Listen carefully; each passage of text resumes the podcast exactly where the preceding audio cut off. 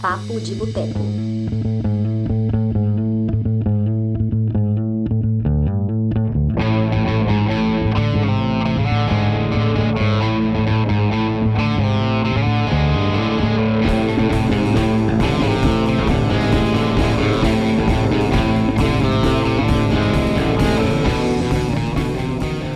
Olá, pessoas! Boa noite, bom dia, boa tarde. Então, começando aqui mais uma edição do Papo de Boteco, estamos na edição número 76. Eu sou a Dani Pacheco e o tema de hoje é o impacto da pandemia na distribuição de filmes. O que vai acontecer com a distribuição de filmes após a pandemia? Afinal, por causa dessa doença que atingiu o mundo inteiro, os cinemas tiveram que fechar e somente parte deles reabriu até, até o momento. Isso levou algumas distribuidoras a adiar datas de lançamento especialmente datas de grandes produções, então, por exemplo, filmes como 007, Mulher Maravilha, Viúva Negra, ficaram para agora para serem lançados no segundo semestre, Velozes Furiosos 9, Um Lugar Silencioso, Parte 2 e Eternos, ficaram para 2021. Então, tivemos essas mudanças. Tivemos filmes que acabaram sendo lançados em serviços de streaming. Tivemos Never, Rarely, Sometimes, Always. O Trolls teve um lançamento que dividiu os cinemas com esse time, deu uma polêmica com a Universal, com a AMC, com, os, com as redes de cinema, mas enfim, foi lançado também em streaming. Tivemos o Hamilton, que foi lançado na Disney Plus. A Mulher na Janela, que ia ser lançado pela 20th Century Studios, agora tem negociações para ser lançada na Netflix. E, mais recentemente, temos o caso do Mulan, que a Disney anunciou que vai ser lançado na Disney Plus no dia 4 de setembro, nos países que tem a Disney Plus. Então, eu sou a Dani Pacheco, sempre esqueço de me apresentar, muito bem, Dani. Eu sou a Dani Pacheco e hoje eu tô aqui com um elenco assim incrível. Toda semana temos pessoas muito muito especiais, mas essa semana tá assim Pix das Galáxias, como diria o Túlio Dias. Temos aqui hoje a jornalista Flávia Guerra. Oi, Flávia, bem-vinda. Oi, Obrigada, Muito obrigada pela sua presença. Temos aqui também o Valdemar Dalenogari, especialista em cinema. Muito bem-vindo. Valeu, boa noite, obrigado pelo convite. Obrigada por estar aqui. É, temos também o Marcos Lázaro, do canal Sessão de Aluguel. Oi, Marcos. E aí, galera, sempre um prazer estar aqui trocando uma ideia com vocês. E vamos que vamos aí falar um pouquinho sobre esse futuro incerto. Isso aí. Temos aqui também o Arthur Guimarães, do canal Ensinera. Oi, Arthur. Oi, oi, boa noite, gente. Vamos tentar levantar umas polêmicas aí também. Isso aí. E, é claro, por último, mas não menos importante, nosso querido Oriano polêmico, Lucas Siqueira. Oi, Lucas. Oi, Dani. Boa noite a todos. Boa noite aos colegas que estão nessa live, aos amigos que vão participar. É sempre um prazer estar cercado de, de gente bonita e inteligente que gosta de falar de cinema, né?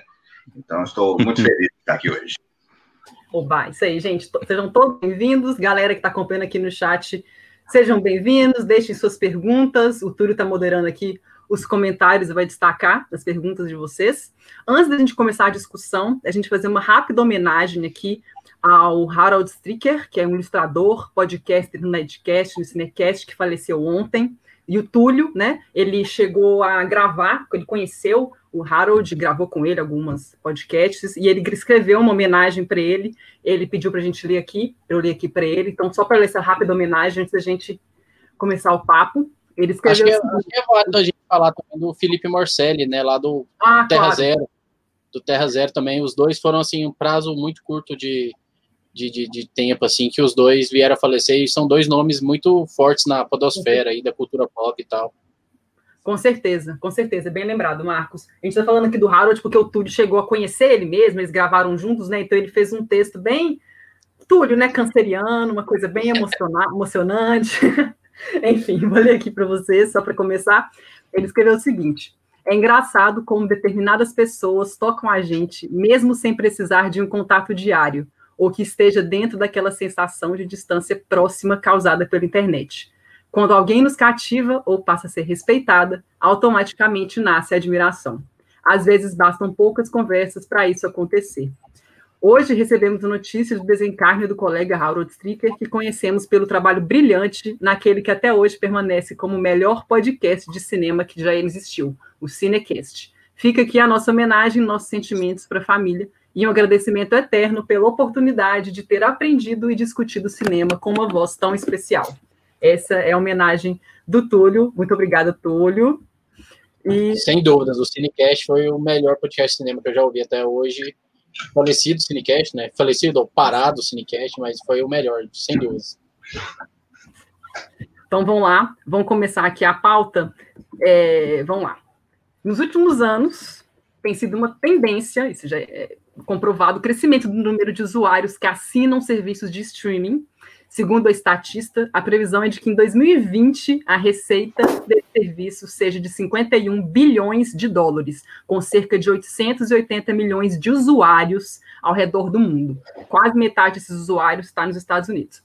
Em 2025, a previsão é de que o número suba para 85 bilhões de receita e 1,3 bilhão de usuários no planeta. Flávia, a pandemia só acelerou uma tendência da indústria de investir em distribuição no streaming? Ah, com certeza. Acho que resume tudo. A pandemia acelerou. E acelerou porque esse processo já estava acontecendo. E aí, assim, todo mundo confinado, né? A gente precisa de conteúdo e aí a coisa, né? Foi um catalisador, eu diria, né? A pandemia foi um catalisador e eu acho que daqui para frente Talvez caia um pouquinho, né, depois que o mundo se reabrir, porque tem gente que prefere a vida social do que ficar enfiado no cinema ou em casa, vendo tantos filmes como estamos. Então, talvez caia um pouquinho. Mas eu acho que a gente vai continuar num grande número de assinantes aí, com certeza. Arthur, o que, que você acha? Você acha que vai acontecer isso mesmo? Você concorda com a Então, acho que, acho que a tendência é dar uma caída mesmo, mas assim, no, no plano geral, a, a ideia é que aumente e aí eu acho que uma coisa que vale a pena a gente comentar é que essa tendência, a gente está falando aqui, lógico, para cinema, para uma produção audiovisual, mas eu vou puxar a sardinha para o meu lado, assim, né? Porque é o lado da, da tecnologia é, da informação, da computação, de que esse é um mercado é, e esse é um campo de estudo que mudou o mundo inteiro. Então, tipo assim, a gente está falando tudo bem que, que sobre a questão do streaming, mas esse modelo de negócio é, essa, é, essa maneira de ver o mundo, ela, ela tá em todos os campos que a gente tá, mexe hoje em dia, e não só no cinema. Então, é, é, é impraticável você, ou é inviável, assim, talvez, imaginar um mundo que não, não esteja de alguma forma pensando de traba em trabalhar dessa maneira, né, daqui para frente. E eu acho que é, se a gente querer separar o cinema não, não, faz muito sentido, né? Então, é, essa tendência está aí para ficar e vai, vai ser assim, não só com o cinema, mas com tudo. É, a Eide comentou aqui, ó, tudo destacou, né? Certamente mudou as regras de elegibilidade de, por conta do cenário vigente, né? Mudou as regras é, para 2021. É, o Daleno, é, o Daleno Gari, você consegue explicar um pouquinho para a gente o que, que a academia mudou, como é que são essas, essa, como é que vai ser essa dinâmica em 2021, para o Oscar em 2021? Sim, uh, certo tradicionalmente, a janela de elegibilidade finaliza na última semana de dezembro. Você tem que lançar o seu filme em Los Angeles uma semana com venda de ingressos para poder entrar para consideração do Oscar. No caso, isso segue também para todas as outras premiações, sindicato, Spirit e tal. O que, que a academia fez? A academia passa o período da janela de elegibilidade para o final de fevereiro e agora ela considera também o lançamento para streaming. Só que aí tem um asterisco no lançamento para streaming, que não é todo o lançamento para streaming, tá? Quando, a, quando faz a inscrição, a, preenche a ficha de inscrição para o Oscar para submeter o filme, você tem que comprovar que aquele filme teria lançamento agendado nos cinemas e que não conseguiu por conta da pandemia, que o posicionamento no streaming uhum. foi por conta da pandemia. Por quê? Porque se eles não tivessem feito esse adendo, qualquer filme do canal Lifetime e tal poderia entrar para consideração pro Oscar, entendeu? Por exemplo, tem um, filme muito interessante que é Bad Education, da HBO, uh, Má Educação, que esse filme, ele, claro, ele foi exibido em Toronto em 2019, mas ele foi comprado pela HBO para passar na TV. Então ele não poderia se aproveitar dessa regra do streaming, porque ele não teria o lançamento nos cinemas, ele foi direto para a televisão. Então tem esse asterisco apenas no streaming, que é importante deixar claro. E aí, só para completar sobre a submissão para o Oscar, uh, aí a distribuidora, no caso a Netflix, a Amazon, etc., ela tem que enviar o filme para a plataforma da academia, né? Tem um uhum. custo que de 13 a 15 mil dólares, mais ou menos, de submissão por filme, mas uh, já estão fazendo estão fazendo esses posicionamentos já. Toda sexta-feira lançam os, alguns filmes, né? No streaming fechado da academia, especialmente esses que pularam o lançamento nos cinemas, chegaram agora por conta da pandemia. Tu falou de Never Rarely, Sometimes Always, e tem tantos outros, tem uma, uma lista grande, inclusive. Entendi. É, na última semana, é, o The Rap, eles publicaram um vídeo sobre o anúncio da Disney sobre Mulan. Eles gravaram, fizeram uma videoconferência é, para comentar sobre os impactos disso, sobre os efeitos disso, e a gente chegou a responder lá no Cinema de Boteco, a gente respondeu no Twitter para eles, perguntando, né, que, qual seria o impacto de um possível sucesso no lançamento de Mulan no stream na Disney Plus. Né, qual seria o impacto disso na relação entre estúdios e cinemas. E a Sharon Waxman, que é a CEO do The Rap, ela respondeu, foi bem objetiva, ela falou assim, ó, cinemas vão ter que se submeter à nova realidade do ecossistema cinematográfico. Tá feito.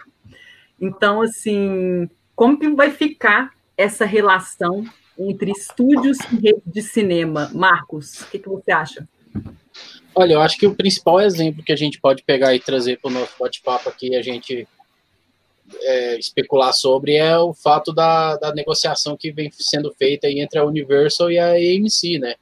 A rede de cinemas lá, que é, quando, ele, quando a Universal lançou o Trolls lá em, em VOD, teve aquela polêmica toda e o pessoal da rede de cinema falou, olha, quem lançar filme dessa maneira nunca mais exibirá filme com a gente e tal. O CEO da empresa foi super categórico quando ele falou essas coisas assim. Eu achei ele até meio arrogante demais, porque ele depende do filme dos outros para ele ganhar dinheiro. Então, eu não via por que ter uma opinião tão ferrenha assim, e não deu outra. Passou algumas semanas, eles divulgaram que estão entrando em acordo, que fecharam um acordo, que a rede de cinemas vai ganhar uma certa porcentagem em cima dos ganhos do estúdio, é, da, da, do, do, estúdio ali dos filmes que, é, que no VOD você tem a opção de tanto alugar quanto comprar o filme, né? Se você aluga, eu acho que você tem tipo 48 horas para assistir o filme, e se você compra, você tem ele full time enquanto você tiver o aplicativo.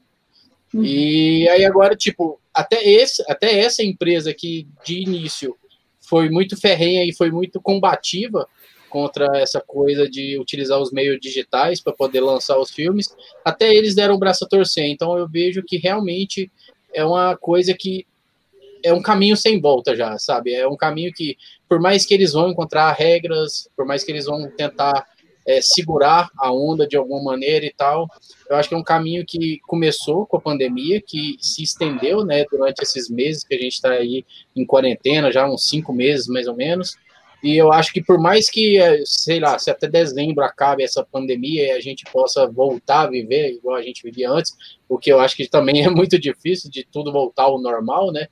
Mas eu acredito que é algo que veio para ficar e que eu acho que os estúdios sim vão começar a aproveitar cada vez mais as plataformas digitais e que quem for contra isso vai ter que se adaptar ou então vai sair fora do jogo. Lucas, eu pergunta para você, já falando dessa questão de Mulan e da Universe, DMC, Lucas, se você estivesse nos Estados Unidos, fosse um super fã da Disney, gosta muito dos filmes da Disney, o que você preferiria? Pagar 29,99 dólares para ver Mulan na Disney Plus? Ou você aguardaria o filme estrear no cinema, sei lá quando que isso vai acontecer, pagaria 10 dólares, né, que é o preço médio do ingresso de cinema dos Estados Unidos, para ver no cinema? Olha, eu, eu acho que essa questão de ir ao cinema virou um fetiche só, sabe? Eu acho que o que está em pauta aqui é o objeto fílmico, né, o objeto audiovisual. A gente quer ver o filme, a gente quer consumir aquilo. E no cinema não é tão importante. Se você acha que é a parte mais importante, talvez você tenha uma relação equivocada com, com o cinema, né? Então, eu prefiro é, consumir do jeito que for mais rápido, do jeito que for possível, que eu possa ver mais vezes, com mais qualidade, analisar melhor. Então, eu preferiria ver em casa, porque eu também acho que, assim, ir no cinema já virou uma atividade meio repelente, assim, sabe? Há muitos anos, né? Então acho que eu preferiria ver assim no, no streaming mesmo. Dani, eu acho que tem, tem, um, tem uma questão que a gente tem que colocar aí, dessa questão, acho que até do, da Mulan, mesmo puxando esse assunto, é que assim, quando a gente fala que a Disney vai cobrar lá 30 dólares da pessoa, a gente está falando de uma realidade americana, uhum. em que muito provavelmente a maior, grande maioria, apesar de a gente saber que nos Estados Unidos também tem uma desigualdade social assim, é, nível, não é nível Brasil, mas é alta pra caralho também. Eu não sei se podia falar palavrão, mas eu já falei agora. e você tem que pressupor que você está entregando o mesmo produto para todo mundo o que não é verdade. Quando, quando a Disney entregar o filme, o Mulan, para as pessoas, para os usuários da plataforma, ela não está entregando o mesmo produto para todos os usuários dela. Ela tem a pessoa que vai ver aquilo no celular, e aí o, o fato de ela estar tá vendo no celular é, vai, vai diminuir a qualidade de som, vai diminuir a qualidade do, do, da imagem. Você tem a pessoa que tem internet ruim, então essa pessoa ou ela vai ter que baixar o filme para depois assistir, e se ela tentar ver aquilo é, ao vivo, a gente tem é, um problema de que eu não sei se isso acontece com todo mundo aqui, mas eu reparo muito, principalmente na Netflix, tem um problema de, de codec de vídeo que é muito foda, principalmente em filmes, por exemplo, Mulan provavelmente vai ter cenas de guerra, cenas mais escuras, e que detona o filme quando é, é, nesse codec de transmissão online, assim, né? Quando você vai, quando você vai ver... Plataformas, plataformas que dão muito trabalho com isso aí que você está falando aqui pra gente no Brasil, né, que tem os meninos que estão fora, é o Globoplay e Telecine Play, por exemplo. Dá muito pau nessas horas. Então, isso, isso é por conta do codec de vídeo, que é uma, uma questão tecnológica que, que sim, está tá sendo resolvida aos poucos, à medida que essas plataformas vão evoluindo, mas assim, a gente não chegou no, na melhor tecnologia possível para fazer isso ainda. Uma maneira de resolver isso é você cobrando diferente de cada pessoa que está tá assistindo. E aí sim você vai estar tá entregando talvez um produto mais justo e talvez essa pergunta seja mais justa, sabe? Porque aí você vai falar para a pessoa: olha, você quer pagar 30 dólares para ver esse filme em 4K na sua televisão de última geração e você que tem uma conexão de internet de 300 mega? Beleza, mas você quer pagar os mesmos 30 dólares para ver no celular com uma conexão de 10 megas, é, é, entendeu? É, é, totalmente diferente. A Netflix resolveu isso um pouco aqui no Brasil, uma porque ela investiu pra caramba é, em infraestrutura, então ela consegue entregar um produto é, razoável, mesmo com, com, conexões mais baixas aqui no, no, no, pelo menos no Brasil, e ela, ela tem preço diferenciado. Então, se você quer ver o, o, o, produto em 4K, você vai pagar um pouco mais caro. Uh, você tem a possibilidade de pagar um pouco mais barato ali para ter acesso a menos telas e com, e com, qualidade SD, por exemplo. Então, assim, é, é, essa proposta da Disney me parece um pouco estranha por, por conta disso. Talvez eu não sei, eu não sei te responder. Eu não saberia te responder essa mesma pergunta, porque eu não, eu não sei o que, que eu vou estar recebendo para pagar esses 30 dólares, sabe? Se, se foi esse o preço que chegar aqui no país também. Mas eu acho que um dos pontos é. principais da Disney, Arthur, assim, é, eu que você, você, me conhece há mais tempo e sabe que eu estou envolvido, principalmente nesse blockbuster, vamos assim dizer, é que a Disney, cara, ela tem muitos lançamentos para daqui dois anos. Então, o Mulan, por mais que seja um filme grandioso, por mais que a fanbase da história, da animação, esteja esperando esse filme há tanto tempo, por mais que a galera esteja de braços abertos, corações abertos eles não podem demorar para lançar esse filme, porque tem mais uns 10, 15 filmes já praticamente prontos para serem lançados. Então, tipo, para eles é mais prejuízo esperar para lançar o ano que vem no cinema, no ano que vem no cinema, do que lançar agora no, no, no streaming da vida, no VOD da vida, porque já tem outras coisas para lançar, tipo, eles já jogaram já a Viúva Negra, por exemplo, para o ano que vem, já estenderam já a data de Os Eternos, e foram passando filmes para frente, cara. Então, para eles, é, é, minimizar o prejuízo, na verdade, lançando o Mulan agora no streaming. Pelo menos é o jeito que eu enxergo as coisas. É, sim, mas é, quando a gente fala isso, eu só acho que mais para o mercado americano. Quando você vai para outros mercados que não têm o tanto poder aquisitivo e, tem, e talvez é, você, você tenha uma, uma realidade social um pouco diferente como é aqui no Brasil, talvez ela devesse criar nichos diferentes ali para vender o produto dela, sabe? Ó, você vai poder Sim. assistir o filme com qualidade SD, mas vai pagar 15. Se você quiser ver em 4K, você vai pagar os, os 30. E aí, sabe? Acho que é, talvez pensar isso melhor para vir para cá, sabe? Não, com certeza. É. Lucas é. E Brasil, no Brasil ela chega em novembro, né? Então aí a gente vai Sim. poder de fato, na prática, ver, hoje já é oficial, né? Eu recebi até o aviso da assessoria que em novembro ela está aqui. Então, aí a gente vai ver como é que fica, porque o Brasil é mesmo diferente, heterogêneo. Só, só responder aos fetichistas aqui que discordam na, na minha opinião. é, gente, o cinema não vai morrer, vocês vão continuar indo no cinema, vai ter do mesmo jeito, talvez melhor, porque é mais barato, né? Menos gente vai. E assim, vejam as oportunidades que isso pode abrir. Você pode marcar uma festa na casa de alguém que tem uma TV gigante 4K, 30 pessoas para pagar os 30 dólares ou reais para ver no dia da estreia. Todo mundo numa boa, tomando uma cerveja, amigos ali, sem criança gritando, sem adolescente fazendo zoeira. Véio. Pense nas possibilidades. Não, e é. tipo, eu entendo a questão, tipo, quem, quem tem uma, uma certa idade, já, já passou de uma certa fase, que pegou ali, mais ou menos, ali uma, uma fase do cinema em que Cara, a qualidade de imagem de som, que é uma das coisas que o pessoal mais prima, que fala hoje em dia, ah, ir pro cinema. Cara, a gente pegou uma fase em que o cinema não tinha uma qualidade de imagem tão louca assim, não tinha uma qualidade de som tão boa assim. E hoje tem muita, muitas, muitos aparelhos de, de televisão que conseguem condensar essa qualidade, tanto de imagem quanto de som. Você consegue emular, vamos assim dizer, uma, uma experiência de cinema, claro, dentro das suas devidas proporções.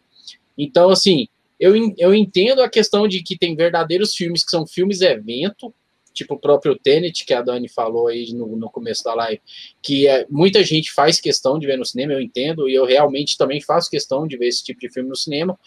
Mas tem alguns outros filmes no cinema que agora que a gente reavaliando em período de pandemia, de quarentena e tudo mais, tem alguns filmes que você fala, né, pode ser lançado no streaming sim. Eu posso assistir em casa com minha luz apagada, com minha televisão um pouquinho mais alta e tal. Eu consigo assistir ele tranquilo em casa não vai fazer tanta diferença assim para mim, sabe? Eu acho que também tem que largar um pouco desse preciosismo, porque a tecnologia está evoluindo justamente para comodidade da galera. Então eu acho que também tem esse lado. Sim, os blockbusters, os filmes eventos vão continuar sendo assim primordiais para manter empresas é, detentoras de sala de cinema, mas eu acredito que filmes menores, talvez depois dessa pandemia, vão ter cada vez menos espaço, menos do que já tinham antes, depois. Danilo Gara, você levantou a mão, não levantou? Sim, essa questão de Mulan, para mim, ela é muito complexa, porque eu entendo o posicionamento que eles fizeram, mas tem um conceito em torno disso que para mim não bate, que é que eles estão voltando com uma retórica tipo de divisão de mercados e a expressão terceiro mundo não se usa mais, eu quero deixar isso claro, tá?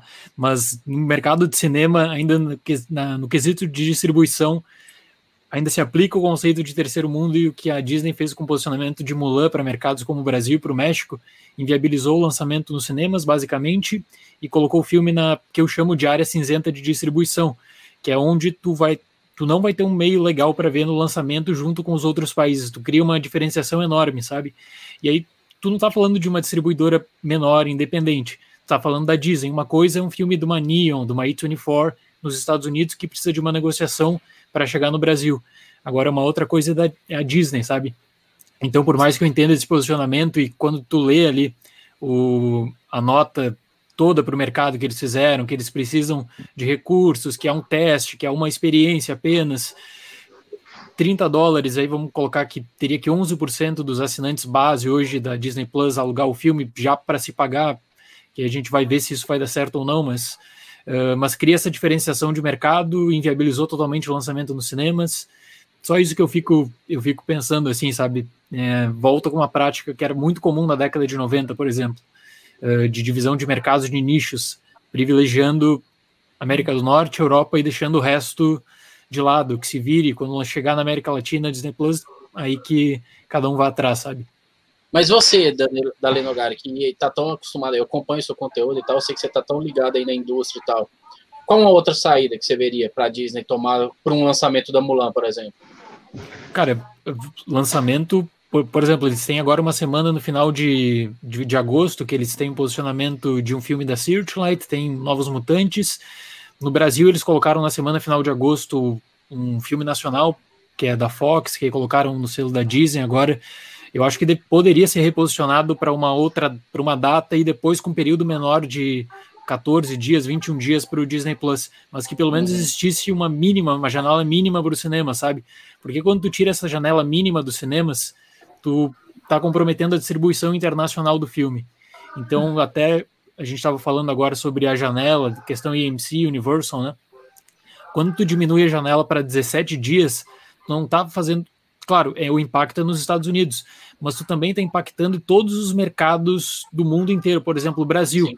Um filme, se o filme não lançar na mesma data que os Estados Unidos, esse filme que tem 17 dias apenas de exclusividade nos cinemas, ele vai ser completamente comprometido por conta da pirataria. É uma realidade que não adianta a gente esconder. O filme vai estar aí para baixar numa qualidade maravilhosa 17 dias depois do lançamento original.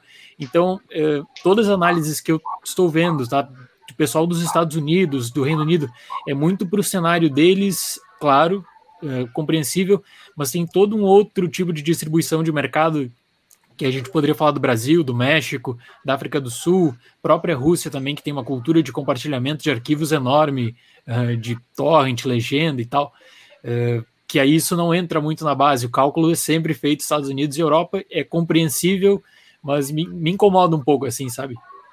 Mas como é, que é a questão da, da... Só vou perguntar, porque já que o Daniel Lugar mencionou, porque assim, justamente que a Disney vai lançar dia 4 de setembro, vai lançar nos mercados onde existe uhum. Disney Plus, vai lançar Mulan. Não vai ter realmente a questão da pirataria? Isso não prejudicaria o lançamento do filme em outros mercados? Porque as pessoas com... vão piratear? Não, com certeza, com, com certeza. certeza. Eu ia, o que eu ia falar vai justamente de encontro a isso aí, porque, porque assim, eu, eu tava pensando no, no motivo. Eu tinha visto o, vi, o vídeo, o seu vídeo, e fala, fala, falando justamente esse, esse, argumento, né? Eu estava tentando entender o porquê. Talvez para eles seja muito melhor a pirataria ser feita nesses mercados como o Brasil e México do que ser feita nos Estados Unidos e Europa. E, e imagine, imagine o seguinte cenário. É, o preço do, do, Disney Plus é cobrado em real aqui no, no Brasil e um dólar está valendo 5,50.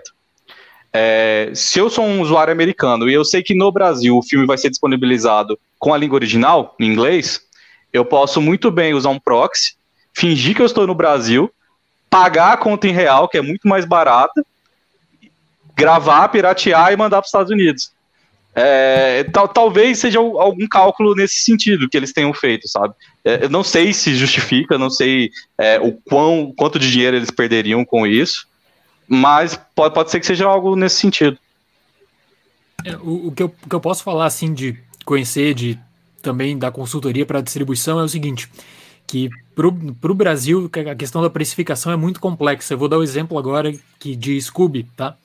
Uh, Scooby chegou no Brasil com três meses de atraso com a data original dos Estados Unidos e eles colocaram um preço de R$ 49,90 para um aluguel de 48 horas, R$ 49,90 que é um preço que eu acho que muita gente não pagaria no ingresso, não pagaria nem num Blu-ray. E aí, por um aluguel de 48 horas por um filme. E quando tu coloca em dólar esse preço, é, aí a Warner colocou a faixa de 9 a 11 dólares para toda a América Latina, o aluguel de Scooby, né? Uh, que o pessoal dos Estados Unidos é interessado justamente no dólar. É justamente na conversão direta do preço também para proteção. Eu concordo, é um argumento, é um argumento válido. A mesma coisa da Nintendo, deu uma polêmica no Brasil esses dias, que ela mudou o preço da eShop no Brasil, porque o pessoal estava usando proxy para entrar na loja da Nintendo Brasil, que é mais barato no dólar, fazer a compra e tal. Uh, mas ainda assim, é, é, é, o eu, é, o que eu, falo, né? O Brasil é um mercado à parte porque não tem cultura de aluguel. Muito pouca gente, assim, ó, perguntem para algum amigo de vocês. Você aluga um filme, você pagaria R$ 49,90? Ninguém vai falar. Ninguém, ah, eu alugaria numa boa, pagaria R$ 49,90 com muito gosto para minha família assistir.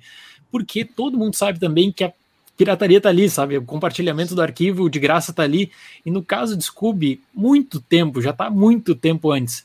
Então é bem complexo isso. Aí eles colocam um preço cheio de R$ 49,90 uh, com atraso. E na minha visão, na minha, na minha leitura, tá? Esse atraso vem porque eles não poderiam justamente lançar o filme no Brasil na mesma data com um preço cheio, porque a conversão seria bizarra, entendeu?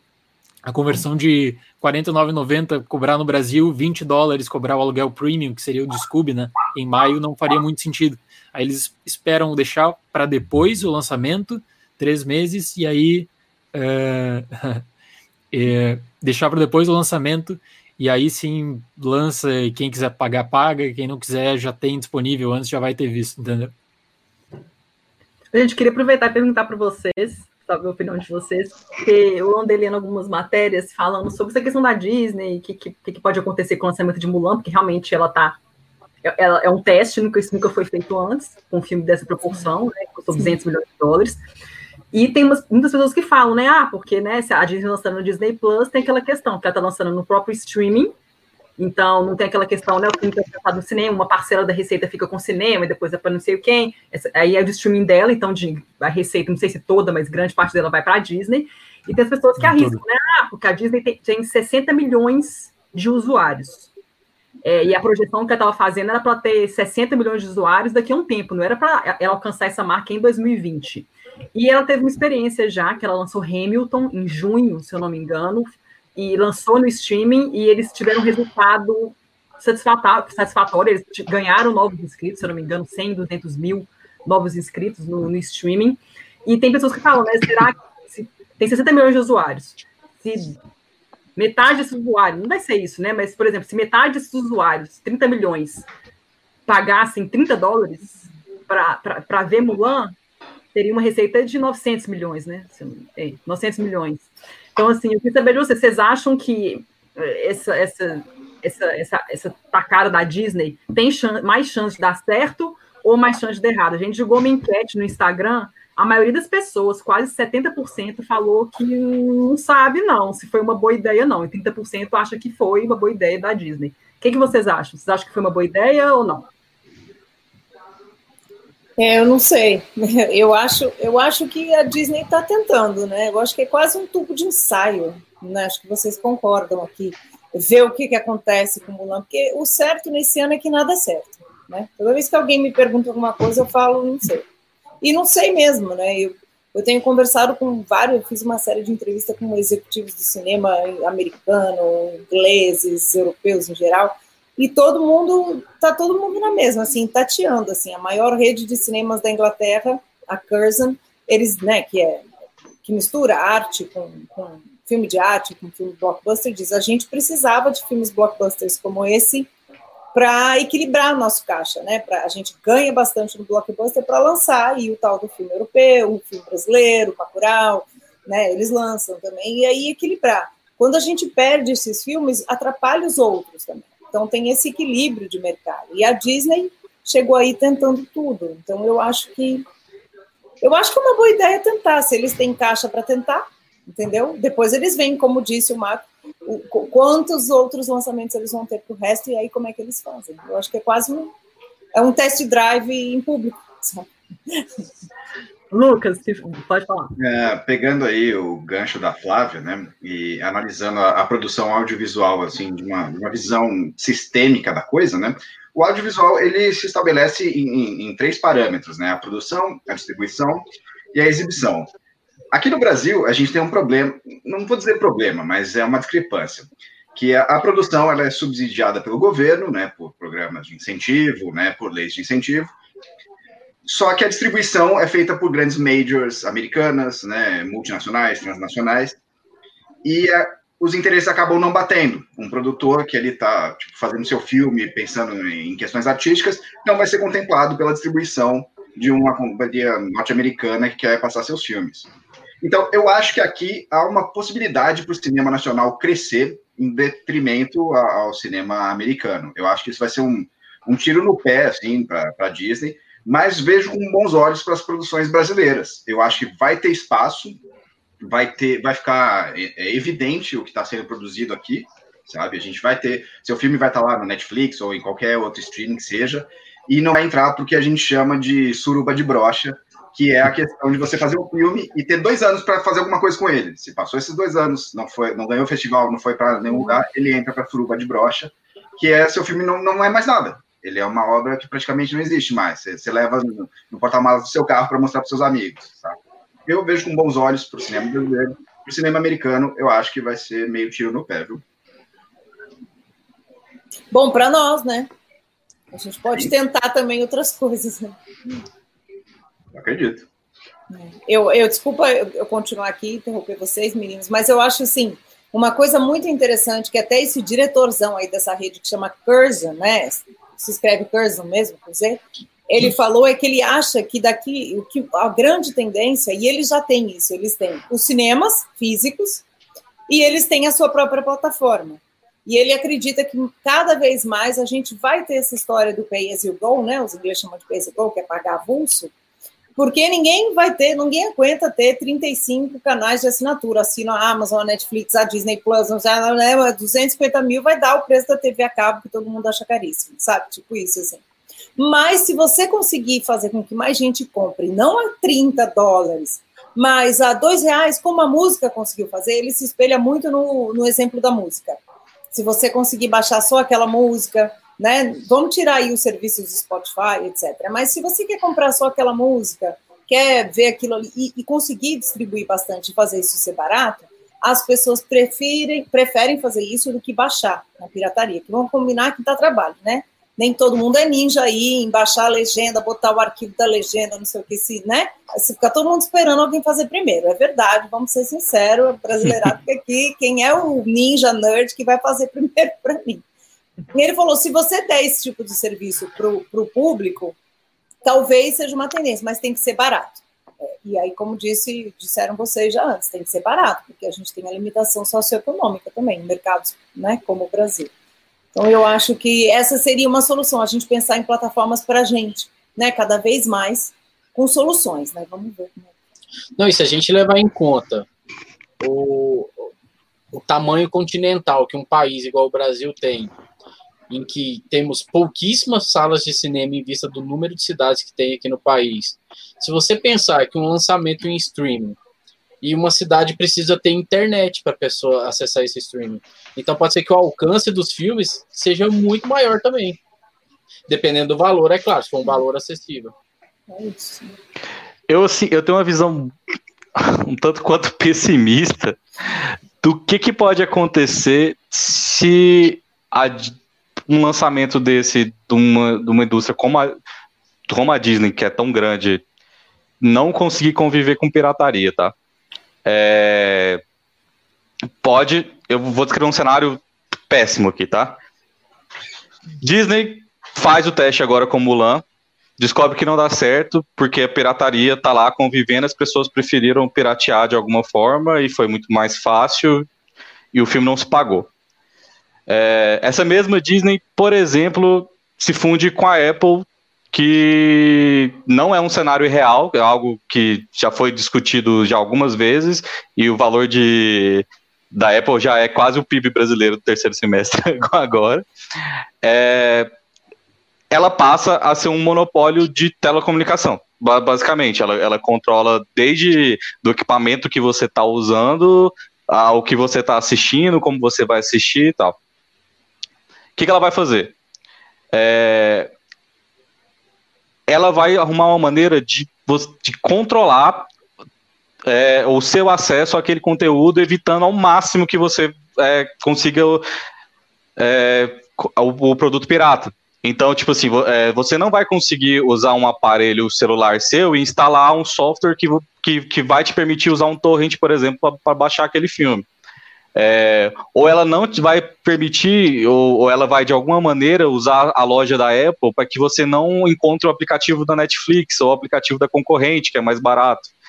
Ela vai ter dinheiro para fazer lobby no governo, para bloquear a internet, que é, é extremamente possível para que as pessoas não consigam baixar um torrent ou, alguma, ou, ou algo do tipo. E aí a saída que eu vejo é as pessoas acabarem voltando pro DVD. assim, é, eu, eu, eu, sei que parece surreal falar, falar isso, sabe? Mas a gente está falando de, de um cenário assim é, que, que envolve muito dinheiro. E se você for parar para pensar politicamente, olhando países como Rússia, China, a gente tem alguns outros países da Europa ali que estão pensando em fechar a internet também, não ser um modelo aberto que passa é, principalmente por servidores americanos, como, como, são, como é os servidores da, da, da, Disney, por exemplo, é bem possível de acontecer, tá? É, então, assim, eu, eu, espero realmente que o filme se pague e que esse tipo de coisa não, não aconteça, tá? Mas uh, o, o, poder que, que, a, que, uma empresa como a Disney tem hoje é, é algo assustador, pelo menos para mim, tá? Não, eu entendo que a gente está vivendo uma realidade onde o Trump está querendo combater o TikTok, mas é, não, não é meio tipo a gente está esperando ter que enfrentar o T-1000, não. Eu acho que é muito maior. Não. Acho que é menor, eu acho, não. Não, é, é cara, a gente está numa realidade hoje nesse, em questão de, de, tecnologia que é assustador, tá? É, é, se vocês forem ler a guerra do, do, sobre a guerra dos Estados Unidos com a, com a Huawei, que é a chinesa, né, produtora dos, do, da, da maioria do, do, do, das antenas de 5G, dos aparelhos que funcionam com 5G já, vai ver que esse cenário ele não é irreal, tá? E, e, tem muito país, principalmente se isso der certo na Rússia também, de fechar a internet para fora, isso vai ser replicado. E no, no, Brasil, por exemplo, que a gente sabe que é muito fácil fazer lobby no governo, por exemplo, para fechar, é, a gente a gente tem um governo aí que, que é meio puxa-saco de, de, de, de gringo, para os cara, caras quererem matar a produção nacional e, e de repente se fechar para uma empresa dessa, isso a gente só ter a, a gente e acabar com pirataria, é isso que saca? Porque é fácil de fazer.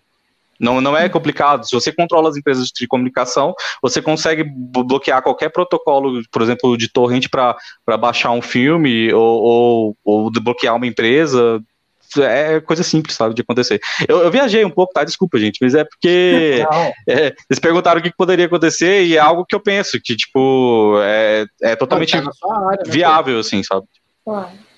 É, pelo que eu li, eu não sei se foi no Variety ou no Deadline, eles falaram que para a Disney conseguir, é, eles usam o termo, né, break-even, né, tipo, repor, equiparar, né? Equiparar os gastos dela com Mulan, ela precisaria, acho que se não me engano, ter 8, 9 milhões de, de usuários baixa, é, adquirindo Mulan. Então, 8, 9 milhões vezes 30, né? Daria uns 270 milhões né, de, de dólares. Então, eles se, se parece que estão assim, se, se, essa quantidade de pessoas baixasse, é, adquirissem Mulan, a Disney estaria tipo, feliz da vida, se isso acontecesse. E é muita pouca gente comparado, são 60 milhões de usuários. 8, 8, 9 milhões, nem sei quantos por cento que é disso que eu não sei fazer conta, mas assim, não é tanta coisa assim, não. É não, não. É um pouco daquilo é que eu 10%, falei. Quase 10%. Né? Sim. É um pouco daquilo que eu falei. Eu acho que a intenção de, desses estúdios que tinha coisas para lançar, tipo a Disney com Mulan, é não ter prejuízo. Não é nem tanto lucrar uhum. pra caramba, é Sim. não ter prejuízo. É tentar fechar pelo menos no zero a zero, sabe? É. E aí eles estão jogando, como eu falei, estão fazendo esses experimentos para ver o que, que rola com os próximos, né? É, eu só acho que as pessoas têm que ter em mente que, assim, é, o, uma das partes do tripé, a distribuição, é ali que mora a sacanagem e o monopólio. Se a gente consegue cortar essa distribuição ou tirar da mão de, de grandes majors ou ter mais né, sistemas de distribuição como o streaming permite, a gente vai ver mais filmes de outros países, né, de outros uhum. eixos, e isso é muito interessante, sabe? Quem sabe daqui a 10 anos o cinema de boteco não tá mais tão falando sobre Mulan e Disney, porque o cinema americano não é o mais importante, saca? Quem sabe? Olha o sonho do Lucas aí. Com certeza, com certeza. Eu também. Mas assim, que, como é que vocês, vocês acham que vai ficar para as redes de cinema? O que, que seria uma alternativa para as redes de cinema? Que a gente está falando muito nos estúdios, na questão dos estúdios. Como é que fica as redes de cinema com isso? Tudo. Eu fico assim, eu acho que elas são, não sei, eu fico com dó eu fico assim, o que, que eles vão fazer? Porque eu penso, né, assim, não sei se não me engano, a AMC, a AMC Theaters, acho que eles têm é, um streaming deles próprio, eu acho que eles têm um streaming é, é tipo uma plataforma, é, tipo uma plataforma de aluguel também, é um, é um misto, é um combo, assim. É, como a Curzon que eu comentei faz, né? É, o, é. o Angélica Film Center, que é um, uma grande cadeia também de arte e, comercial americano, eles também têm já é, a, plataforma deles, tanto que aqui no Brasil a gente não abre, por causa de questões de pirataria. É, o IP nosso é fechado, a gente não consegue acessar o site, por questões de segurança deles. Mas enfim, isso é só uma parte, assim, que já tem vários testando esse modelo, sim. E para eles funciona? Para eles tem, tem, pessoas que usam mesmo? Tem clientes que realmente acessam? Sim, até o momento sim. Mas é, é isso, está tudo entre em suspenso, sim. né? Na pandemia funcionou muito. A diretora do Angélica Film Center me disse até o mês passado que eu conversei com ela que um dos primeiros filmes que eles lançaram assim no cinema que a gente aqui tem que é o cinema virtual, né? Que está lançando virtual, é. filmes é. online. Eles lançaram o Bacurau e foi super bem, né? Porque eles lançam filmes é, brasileiros, filmes de arte, mas aqueles filmes que não são necessariamente de arte, mas não são os americanos também. Eles lançam de tudo.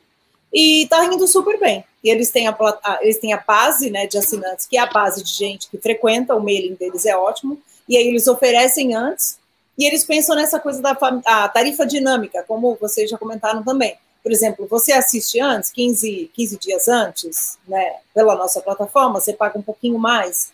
É, se você quer ver no cinema, junto com o cinema. Quando sair do cinema e passar mais um tempo, de repente o preço cai para continuar né, uhum. querendo assistir. Então, tem vários modelos que eles estão testando. É isso, é tudo tudo de ensaio. E eu acho que talvez funcione, porque o Ademar, só, só uma anedota aqui, o Ademar é, Oliveira, que né, gere aí os cinemas Itaú, que faz esse modelo, né, esse mix bem parecido, ele disse que durante a pandemia ele ficou se perguntando por que, que ele não investiu no iFood, no Uber, nas, nas, coisas de entrega e foi investir em cinema.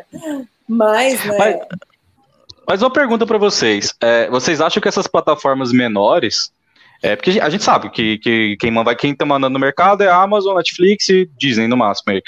É, as, as, outras plataformas que estão no segundo escalão, elas sobreviveriam só desses filmes, é, não vou dizer independentes, que talvez não são necessariamente independentes, mas desses filmes que não são blockbusters, assim? Olha, eu acredito que sim.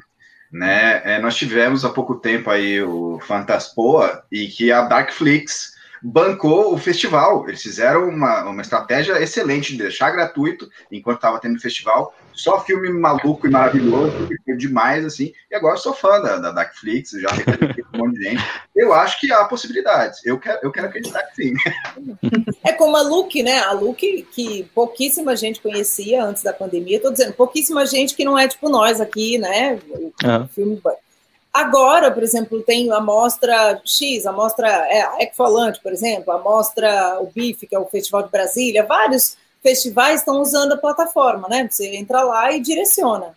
Festival de Cinema Italiano, que começa também daqui duas semanas. Aí as pessoas vão conhecendo, vão acessando, uma parcela dessa fica, né? Existe esse residual, eu acredito. É, né?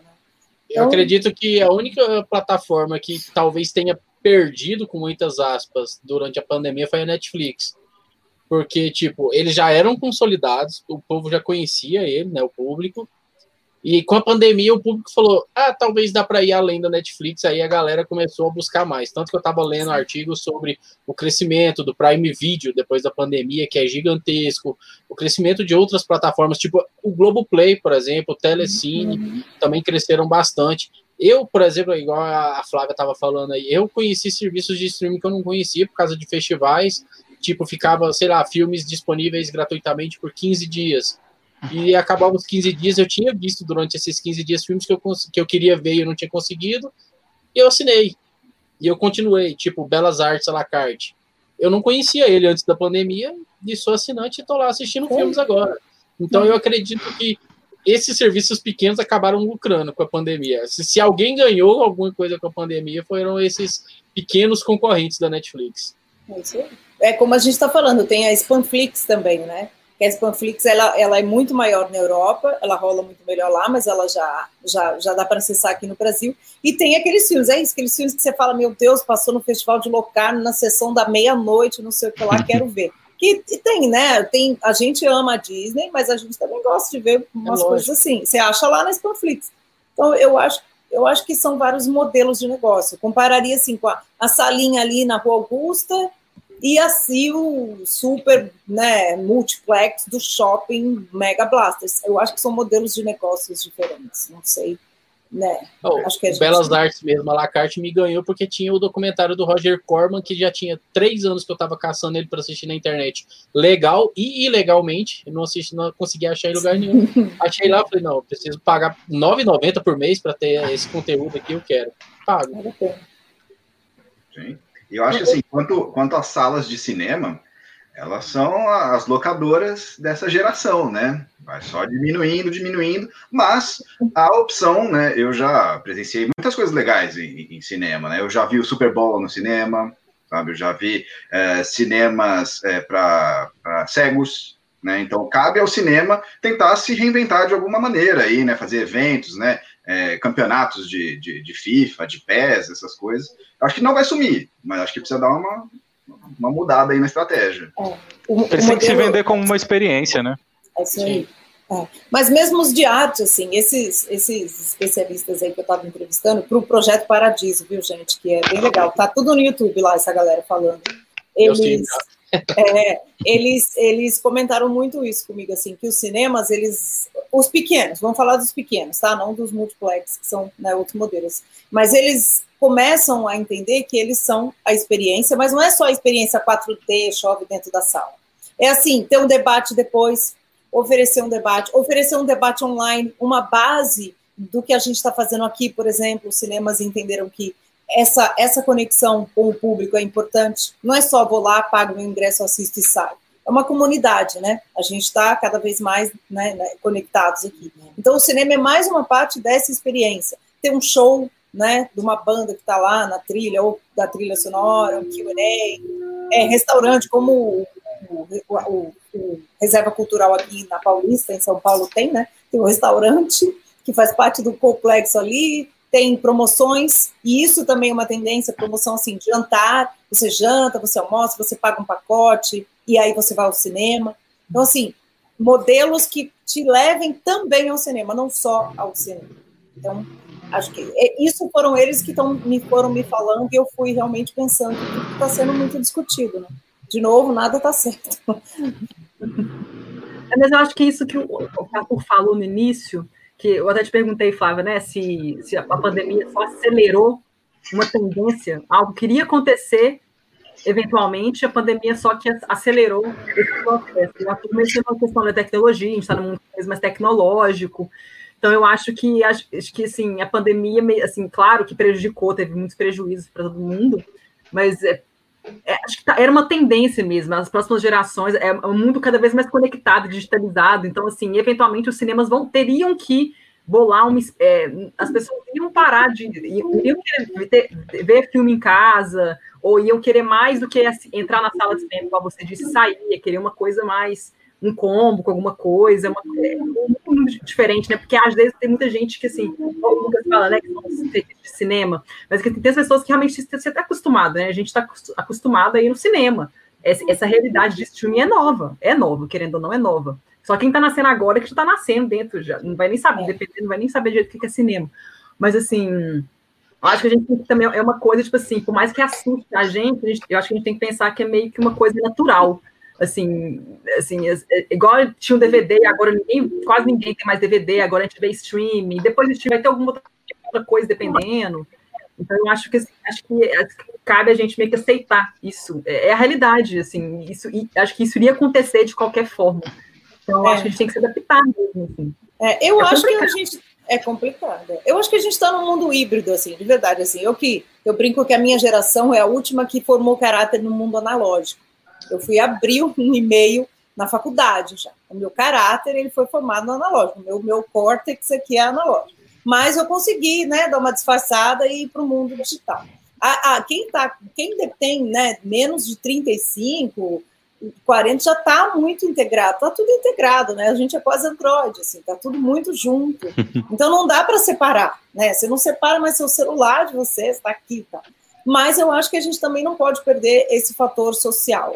Então, eu acho que o cinema entra aí. Né? Por exemplo, eu sou uma pessoa que vou ao cinema como quem vai ao bar. Tem gente que vai ao bar todo fim de semana lá no bar, só tá com os amigos e tal. Eu vou ao cinema, assim, para mim o cinema é um negócio que tá me fazendo falta, essa experiência da, do, do, do salão antes, né? Da, da conversinha, quem viu, quem não foi, do cafezinho que toma ali e tal. Mesmo blockbuster, eu vou desde o shopping ver blockbuster eu, até o Cine Sesc ver o filme húngaro e tal. Isso está me fazendo falta. Mas tem gente que não precisa, que pega essa experiência social e joga, sei lá, na academia, né, na, na, no teatro, né, no show, né?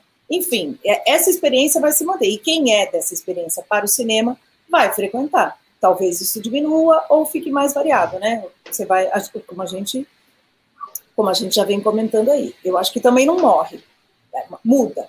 Assim como o teatro, que já foi muito mais popular, Hoje em dia o teatro é muito menos popular do que já foi, infelizmente, porque eu acho teatro legal pra caramba. Né? Acho que a gente devia ir mais ao teatro, né? mesmo virtualmente, entendeu? Porque teatro é legal, só que é uma coisa de hábito, então aí a gente, acho que a gente só vai descobrir com o tempo, viu, gente? Tem um papel meio bobo assim do cinema, né, que, que a gente esquece também, mas o cinema faz um filtro pra gente, né? Você vai no, no, Hoje, a maioria dos cinemas estão nos shoppings, né? Você vai no shopping, chega lá, tem quatro, quatro filmes passando. Então você tem que escolher entre aqueles quatro. Eu tenho um grande problema, por exemplo, de sentar na frente da TV e, e selecionar um filme, que fico mais tempo selecionando filme do que assistindo. Então, assim, dependendo da pessoa, ela quer uma coisa mais direta, né? De, de repente, ela, essa, esse, essa seleção menor é importante também. Mas eu tomo por base o que a Dani estava perguntando, de, de, de a pandemia ter antecipado uma tendência. Eu acho que sim, porque, tipo, se a gente parar para pensar, aí vamos voltar em 2019 e pegar a Disney ali persistindo, a Disney barra Marvel persistindo, com Vingadores Ultimato para poder ultrapassar a marca de maior bilheteria da história do cinema. Tipo, eles colocaram uns minutinhos a mais no filme e relançaram o filme no cinema só para ser o filme mais assistido do cinema. E como eles poderiam conseguir números maiores do que esse, porque, tipo, Vingadores Ultimato chegou no topo, assim, passando vergonha até, porque para mim eles acrescentarem alguns minutinhos do filme para poder bater uma marca, para mim foi passar vergonha. E eu sou muito fã da Marvel, então eu falo isso com propriedade, foi passar vergonha. E como eles poderiam aumentar esses números? É o que eu tinha falado naquele momento. É chegando em cidades que não tem salas de cinema sem ter que passar vergonha de fazer esse tipo de coisa, sem ter que recorrer. Então, talvez essa distribuição virtual, no primeiro momento, é, agora é novidade aqui para a gente no Brasil. Eu sei que em alguns outros países já é uma parada já mais solidificada, já a galera já tem mais esse costume de alugar e comprar filmes, como já foi dito aqui. Mas aqui no Brasil a gente ainda vê um pouquinho com um pouquinho de estranhamento, porque é algo que não está na nossa cultura. Da mesma maneira que quando a Netflix chegou aqui, a Netflix demorou também para poder se estabelecer aqui no Brasil. Quando a Netflix chegou aqui, eu lembro de muita gente fazendo comentários contrários. Como assim? Uma locadora virtual de filme? Não, isso não vai dar certo. E olha o que é a Netflix hoje. Então eu acredito que vai pelos mesmos rumos, sabe? Eu acho que os estúdios, ao primeiro momento, vão ter que se readaptar, lógico, estão fazendo estratégias de, de, de guerrilha para poder saber o que, que dá certo, o que, que não dá certo, assim como lançar Mulan de repente, assim, é, numa plataforma digital, mas eles já sabem muito bem o que, que eles estão fazendo já para um, um futuro próximo, já, porque, tipo, eles já enxergaram, tipo, cara, se a gente consegue alcançar, vamos dizer, 3 bilhões de pessoas atualmente com salas de cinema, talvez se a gente lançar em plataformas digitais, a gente consiga alcançar 5 bilhões de pessoas. E aí? E isso vale para o cinema de arte também? Com certeza. Isso vale. Não, plataformas como a Netflix acabou, querendo ou não, popularizando cinema de outros países que quase ninguém consumia antigamente. Aliás, isso, isso também é uma coisa que eh, essa galera especialista em marketing, principalmente marketing, tem, me, me falou também. Eu estava entrevistando um dinamarquês que tem uma empresa de marketing incrível, que ele usa os algoritmos, os grandes, os big datas, para mapear e para ajudar empresas a fazerem seu marketing de cinema, né? É bem específico e bem interessante. Eles querem vir para o Brasil. E aí ele estava dizendo, assim, ele estava conversando comigo e falou, ah, é, e, e é, tá. a gente quebrou um pouco essa barreira do filme, né? Eu aqui estou vendo uma série de terror japonesa, eu estava vendo, se vocês assistiram, né? A Origem, né? Como é que chama a série? Peraí que já vem. Mas essa aí está na Netflix. O Grito? Não, Acho que é o Grito. grito. É o Grito, é. Aí ele tava, e ele falou para mim, cara, tô louco para ver uma série de zumbi brasileira que estreou e ainda não tive tempo. Sabe? O cara dinamarquês, ele tá louco para ver a série da Sabrina Sato, né? E, e, você fala, quando é que eu ia imaginar que um dinamarquês que não tem amigos brasileiros, tá, gente? Não é que ele, os amigos contar, tava louco para ver a série da Sabrina Sato, né? E não é. E aí, acho que isso tá cruzando. Se tem alguma coisa boa, eu acho que é isso. Acho isso legal. É, eu achei muito legal a questão do.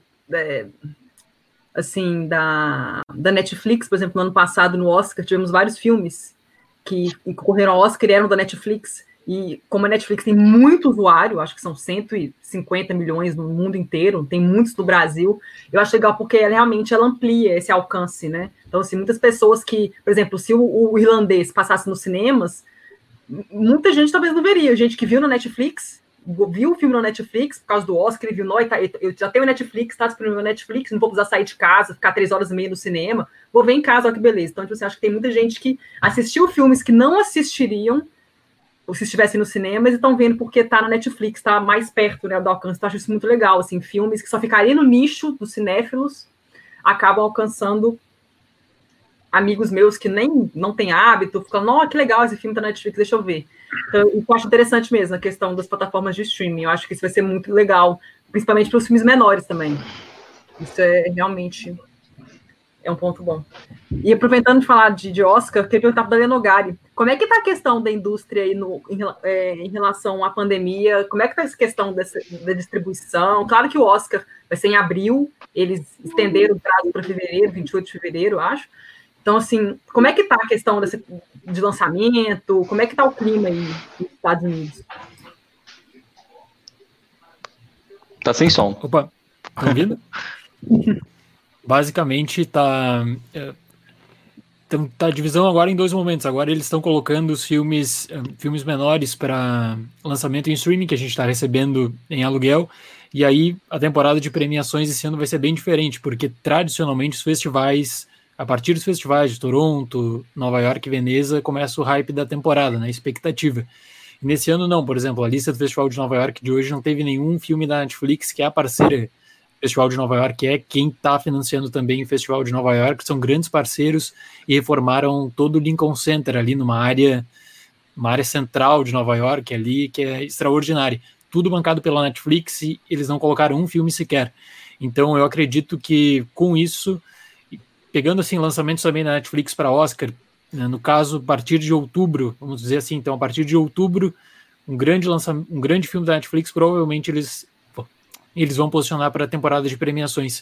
Uh, então fica nisso, né? Primeiro precisa da data da reabertura dos cinemas, que por enquanto eles estão apostando na semana final de agosto, e aí a partir disso, reposicionamento das distribuidoras menores, tipo A24 não tem uma data sequer no seu calendário, porque eles precisam uh, dessa data de reabertura, sabe? Neon também.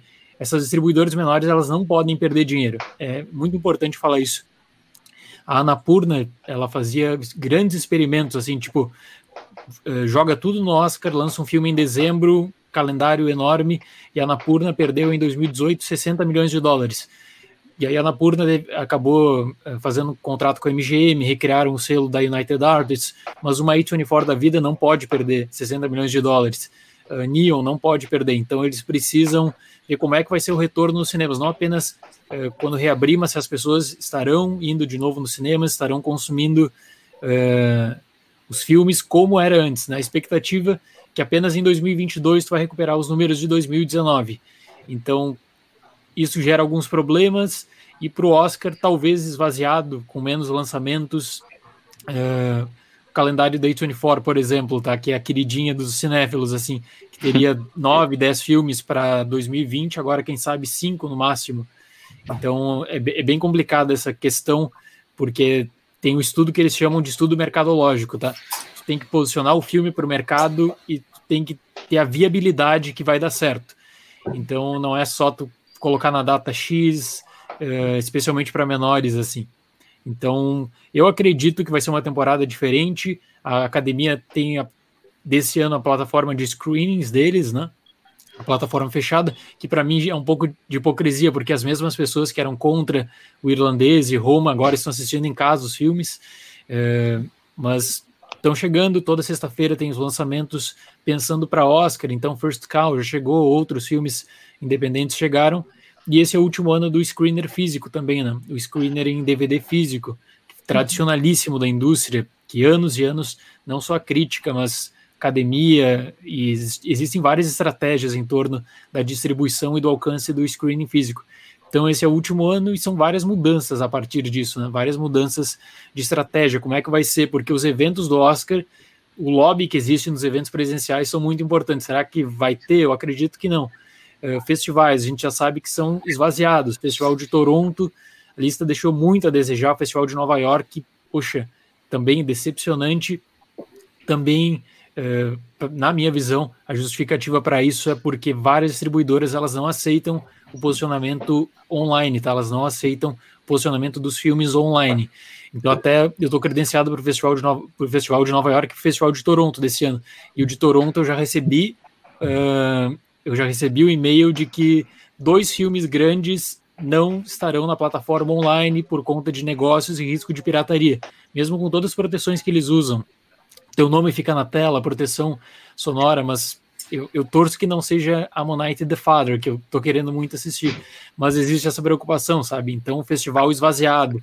Essa é uma tendência dessa temporada, um ano bem atípico.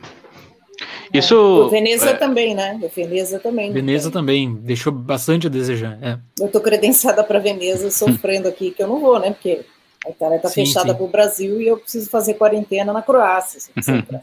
Quem tem isso, né? Com o Euro 6. ano de até, não, até realidade. Fez o credenciamento para Toronto, mas Toronto é vai ser todo online, vai ser todo a exibição é, de filmes vai ser todo online. Eu queria, então, eu queria fazer uma pergunta clubista pro Dalenogari.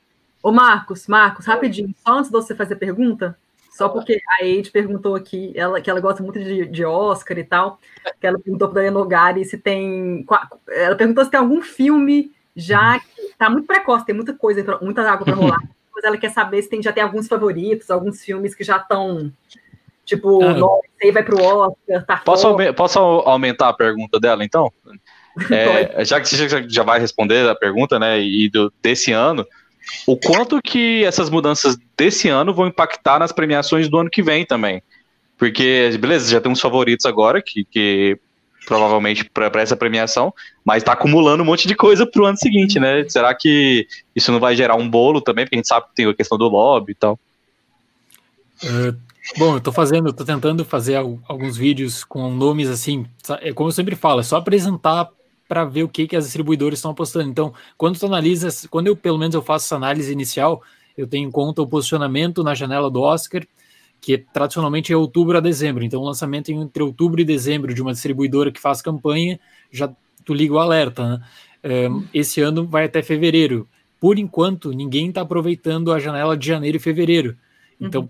provavelmente vai ter lançamento da A24 em janeiro e fevereiro. Eu acho que o único filme posicionado para o mundo inteiro, incluindo o Brasil, é Respect, que está para entre janeiro e fevereiro. Mas de filmes assim que eu aguardo bastante para Oscar, que eu falo é o Mank da Netflix, que é o do David Fincher. O roteiro é do pai do David Fincher, inclusive, trata sobre a questão do Herman Mankiewicz com Orson Welles nos bastidores de Cidadão Kane. Esse é o que eu mais aguardo. Tem a questão, a Netflix está com um calendário para 2020 muito melhor que 2019. Eles geralmente fazem um evento agora entre agosto e setembro anunciando as datas dos filmes e tal. Eh, perdão, entre julho e agosto. Então, agosto, por enquanto, a gente não tem nenhum indicativo ainda. Eles já soltaram, vão soltar alguns filmes em setembro, que eu acho que não estarão na temporada de premiações, tipo do Charlie Kaufman, mas tem filmes interessantíssimos. Então, Mank, Ma Rainey's Black Bottom, aí tem o da Sony, que é The Father, que é com Anthony Hopkins e Olivia Colman. Tem da própria Netflix, que é. Eu tô falando os títulos em inglês porque não tem título em português ainda, tá? Hillbilly Elegy, que é da Amy Adams com a Glenn Close também. Uh, então são esses filmes que eu, que eu aguardo, que eu estou esperando bastante, que eu tenho uma expectativa muito grande. Agora, para o bolo, ali que o Arthur perguntou para 2021 como é que vai ficar, né?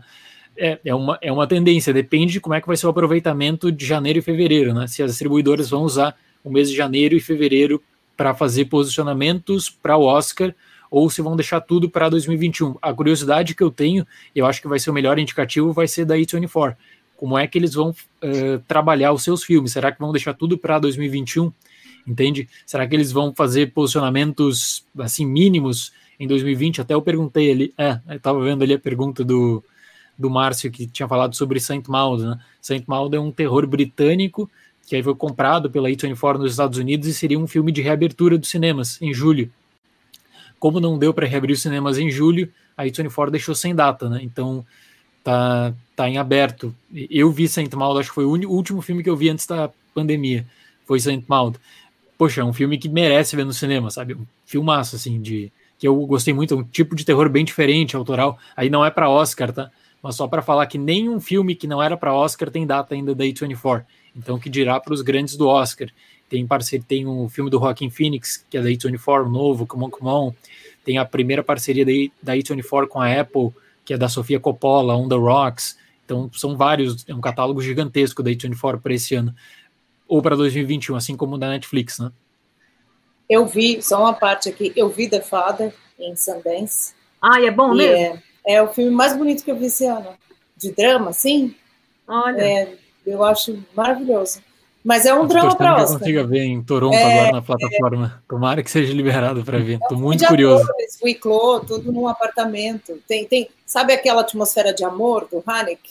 Sem, sem, sem aquela, aquela acidez do Haneke. Não tem nada a ver, né? É mãe e pai.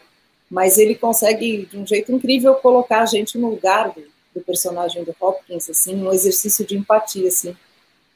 Uma eu dúvida, vi umas pessoas meio que discutindo na dúvida se a Olivia Colman é coadjuvante ou principal.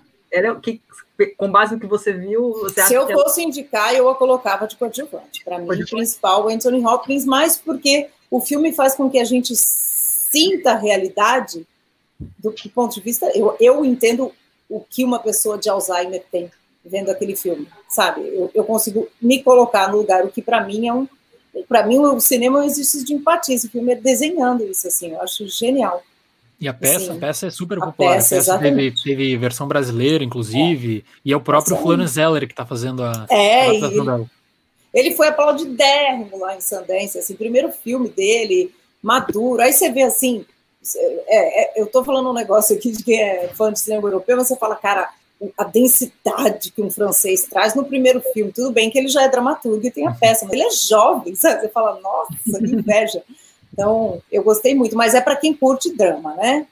O gênero e tudo isso, tem que entender o lugar do filme. Agora que tu é? falou da, falou da Olivia Colman como coadjuvante, uh, faz, senti faz sentido, assim, eu tô pensando, tipo, na estratégia da Sony, porque tinha um outro filme que até se pensa, pensava-se que seria para 2021, que é French Exit, que é com a Michelle Pfeiffer, e aí vai fechar o Festival de Nova York. Então provavelmente vão trabalhar para a Michelle Pfeiffer, no caso a Sony, tá? Eu acredito, para a melhor atriz, e aí Olivia Colman para atriz coadjuvante, aí faria sentido. Acho que é uma, seria uma boa saída. Eu também acho, mas depois. Eu espero que o filme venha para mostra. Se a mostra de São Paulo tiver, né, vai ter mostra e a mostra vai ter virtual.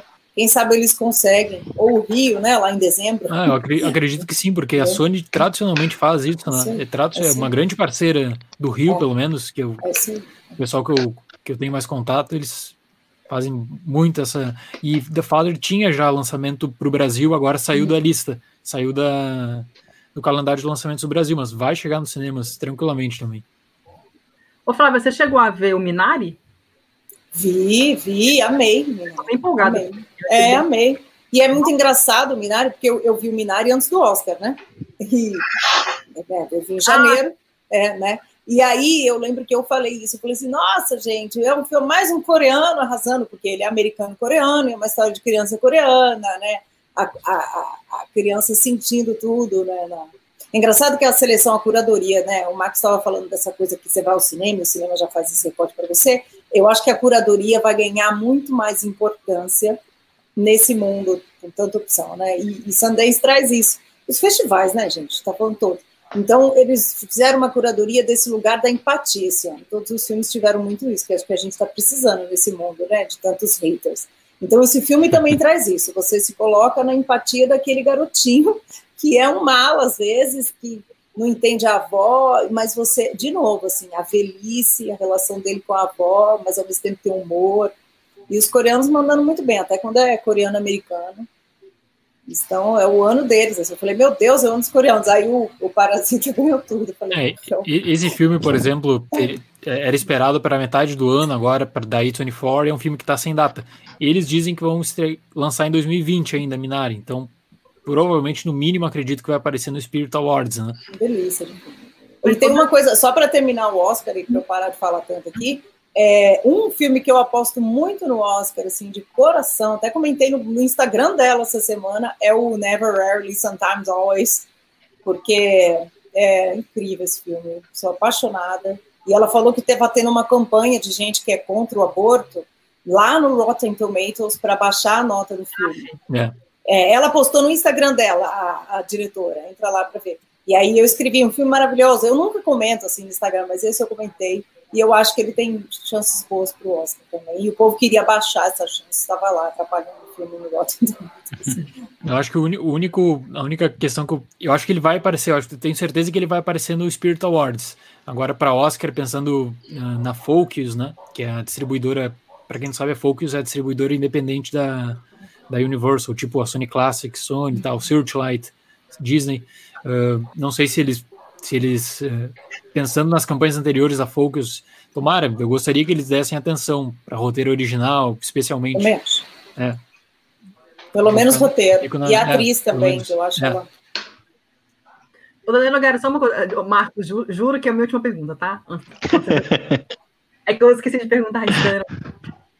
Como é que fica a questão, porque, por exemplo, que são as distribuidoras que são menores, elas não querem abrir mão do, de lançar o filme no cinema, né? Por causa do dinheiro e tal. Mas como é que fica se chegar, for arrastando até o fim do ano, não, não reabrirem os cinemas ou reabrir muito pouco, elas não vão lançar, elas só vão lançar no cinema. de jeito nenhum elas vão lançar no streaming. Se não rolar cinema, elas vão tipo abrir mão e vão lançar o filme só em 2021, por exemplo?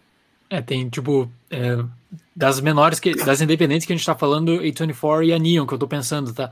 Aí a uhum. última saída para elas é fazer jus ao contrato de distribuição on demand, que aí da A24 é com a, com a Apple e ah, a tá. Neon é com a Hulu. Daí, tipo, teve agora Palm Springs, que lançou pela Hulu, entendeu? Mas era uma, era uma, é uma aquisição da Neon, chegaria no cinema, seria o lançamento e tal. Aí seria essa a última opção, entendeu? É a opção assim que eles não querem, que eles não imaginam, porque eles acreditam que em setembro os cinemas vão reabrir numa boa nos Estados Unidos. Agora fica essa pergunta, se vai reabrir mesmo, né? Reabrir parte, né?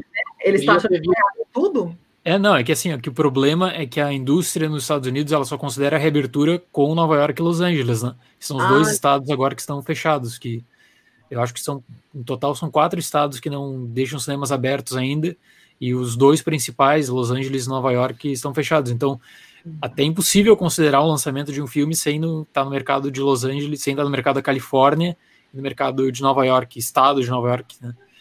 É, seria o mesmo nível de importância de reabrir São Paulo e Rio aqui no Brasil? Seria equivalente? É, é, seria o equivalente. Seria o equivalente, basicamente, lançar o filme no Brasil inteiro, menos São Paulo e Rio, que são os principais circuitos, né? Mais ou menos assim. Então a, a indústria nem considera, a indústria nem considera.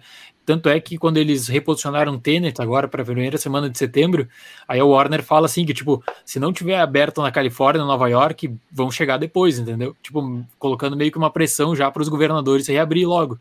E o governador de Nova York, ele nem tocou na possibilidade de reabrir os cinemas ainda, tá?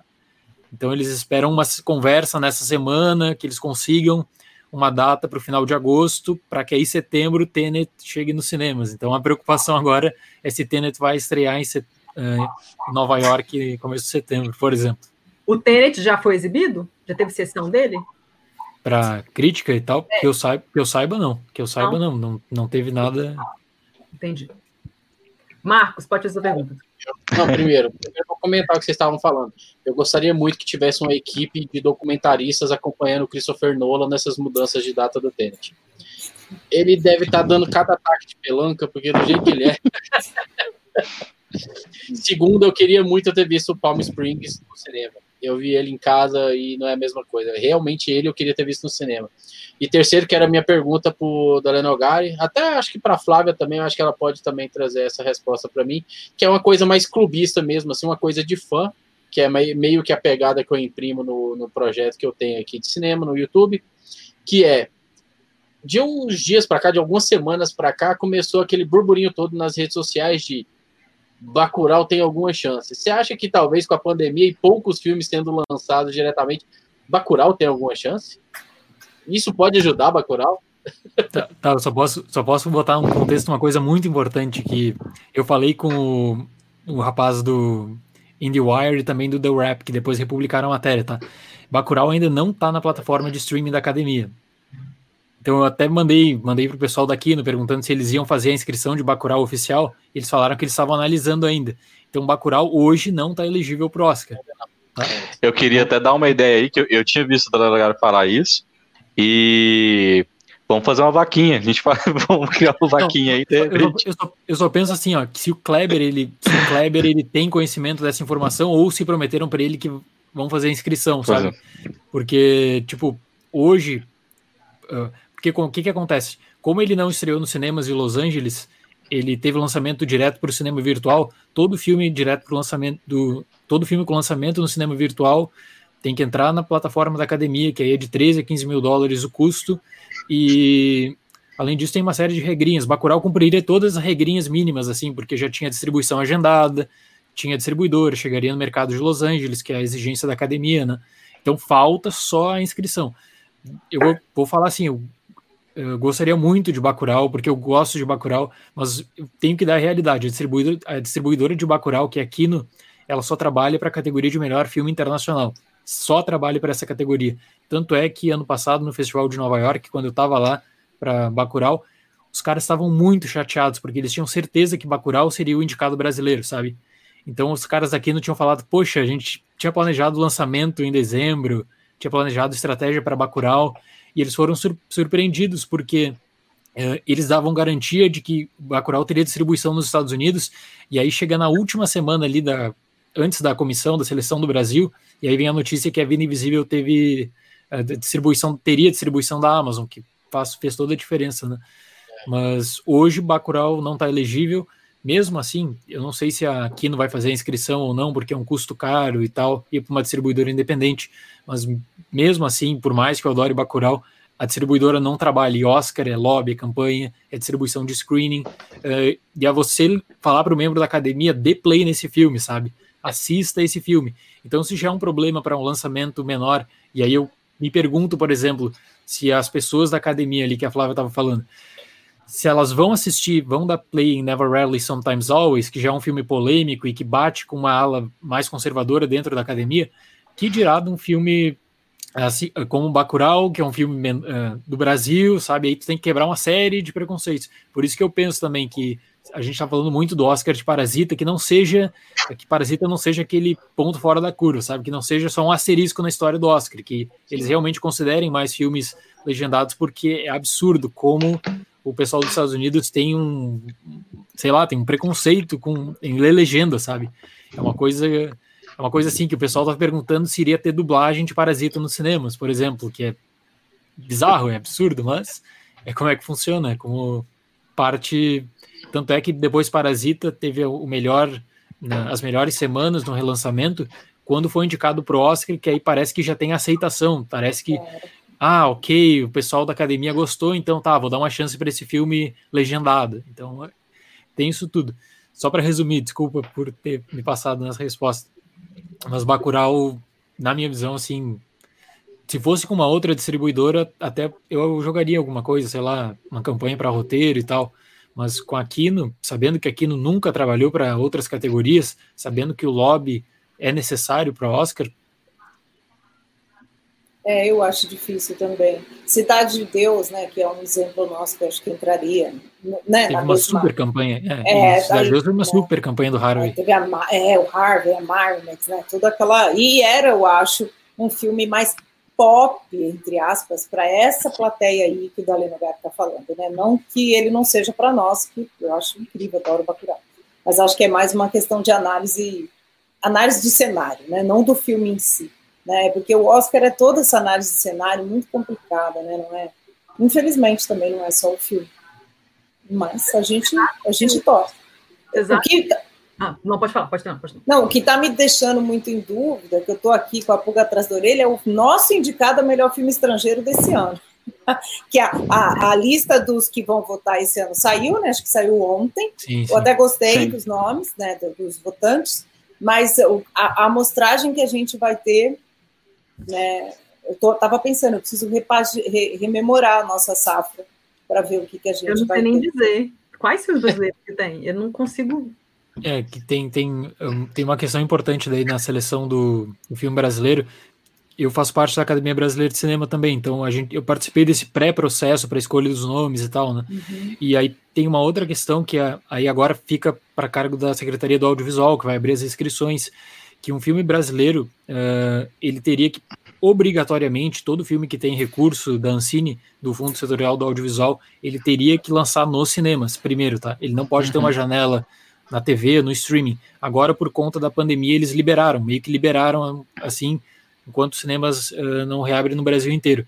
Então uh, já fica essa dúvida se alguém vai querer fazer esse posicionamento, sei lá, para a TV, que seria o Canal Brasil, que eu não considero muito, mas que eu não considero viável hoje em dia, tá? Ou por aluguel, ou assinando contrato com a Netflix, uh, outro serviço de streaming. Uh, então tem essa primeira questão. E ou se tu vai adiantar o lançamento do filme para tornar ele elegível, tipo o que aconteceu com um Pequeno Segredo, sabe? Que estreou ali numa cidade, de novo, estreou numa cidade do Rio Grande do Sul, uma semana só para ficar elegível. Então tem essas questões. O que eu, eu, que eu acho que desponta, pelo menos, como favorito hoje, pensando na questão de aceitação no exterior, é Memory House. Poxa, filme brasileiro, eu tô com o título em inglês na cabeça. É, Casa de Antiguidades. Casa de Antiguidades, é. E Casa de Antiguidades que foi selecionado por, na, em Canta, na lista de Cana, e agora vai entrar no Festival de Toronto também, aí vai ter vai ser exibido no Festival de Toronto. É, agora, para a questão geral de seleção no Brasil, os nomes são muito bons nesse ano, a comissão é super profissional. Uhum. A única coisa que me preocupa é que é tipo, é uma reunião, é tudo decidido por uma reunião no Zoom, tá? E eu acho que só nesse ponto deveria ser mais profissional, assim, deveria ter uma outra etapa uh, de entrevista com produtores, analisar a viabilidade do lançamento nos Estados Unidos, se teria distribuição nos Estados Unidos, alguma possibilidade de campanha, porque tudo isso é importante também. Não é só chegar o filme. O Brasil já está há 20 anos sem uma indicação para o Oscar. Isso para um uh, país que investe muito em cinema é, é, um, é, complicado pensar. E na minha visão, eu falei isso até para o pessoal da Academia Brasileira de Cinema. Na minha visão, o processo de seleção do Brasil hoje ele é perfeito para a década de 90. Sabe? Agora, para o período atual, assim, tem, tem que se atualizar muito mesmo. A casa de conectar... já tem distribuidor. A gente conversa sobre isso, né? Vamos ter que esperar um pouquinho. Acho que a casa. Tem distribuidor ou não? Tem, no, Brasil, no Brasil tem, tem, não, tem no Brasil, tem na. Aí nos Estados Unidos vai participar do Festival de Toronto na parte da indústria também para vendas, ah, entendeu? Adquirir. Ah, tá. Uh, aí no, no, Festival de Cannes teve um marcha do filme online para compra e venda de filmes. Eu acho que eles entraram, não tenho certeza porque eu não recebi material deles, mas eu acredito que eles entraram e agora para Toronto, quem sabe. Depende muito assim, ó, depende de quem vai ser o selecionado do Brasil, porque se eles forem selecionados do Brasil, aí tu já tem esse argumento, ah, ok, nós somos o selecionado do Brasil, entendeu? E aí já coloca isso como motivo a mais para venda do filme, sabe? Para conseguir uma parceira no exterior. Eu queria conectar o assunto do começo do vídeo com esse agora, tá? Porque chegou a fazer um comentário aí do público, principalmente o, o público é, que define, né, quem, quem vai estar tá participando do Oscar, que eles têm esse preconceito com o filme legendado. E há um tempo atrás, acho que a própria Netflix liberou isso como matéria, dizendo que uma parcela significativa do público jovem americano estava aprendendo a ver filme legendado por conta da, das plataformas de streaming, porque eles estavam tendo acesso a coisas diferentes, né? Então a gente tem, por exemplo, acho que Dark, Dark mesmo fez um sucesso no mundo inteiro, né? E não é em inglês, acho que é alemão, né? Não, não lembro o que é, eu não assisti Dark, pra falar a verdade. É, mas, mas, essas séries, esses filmes assim que, que, são de outros lugares que fizeram sucesso em plataformas de streaming, estavam quebrando essa barreira desse preconceito e talvez a gente tenha daqui a alguns tempos uma geração que, uma geração americana, né, que esteja mais familiarizadas, vamos dizer assim, com legenda, né?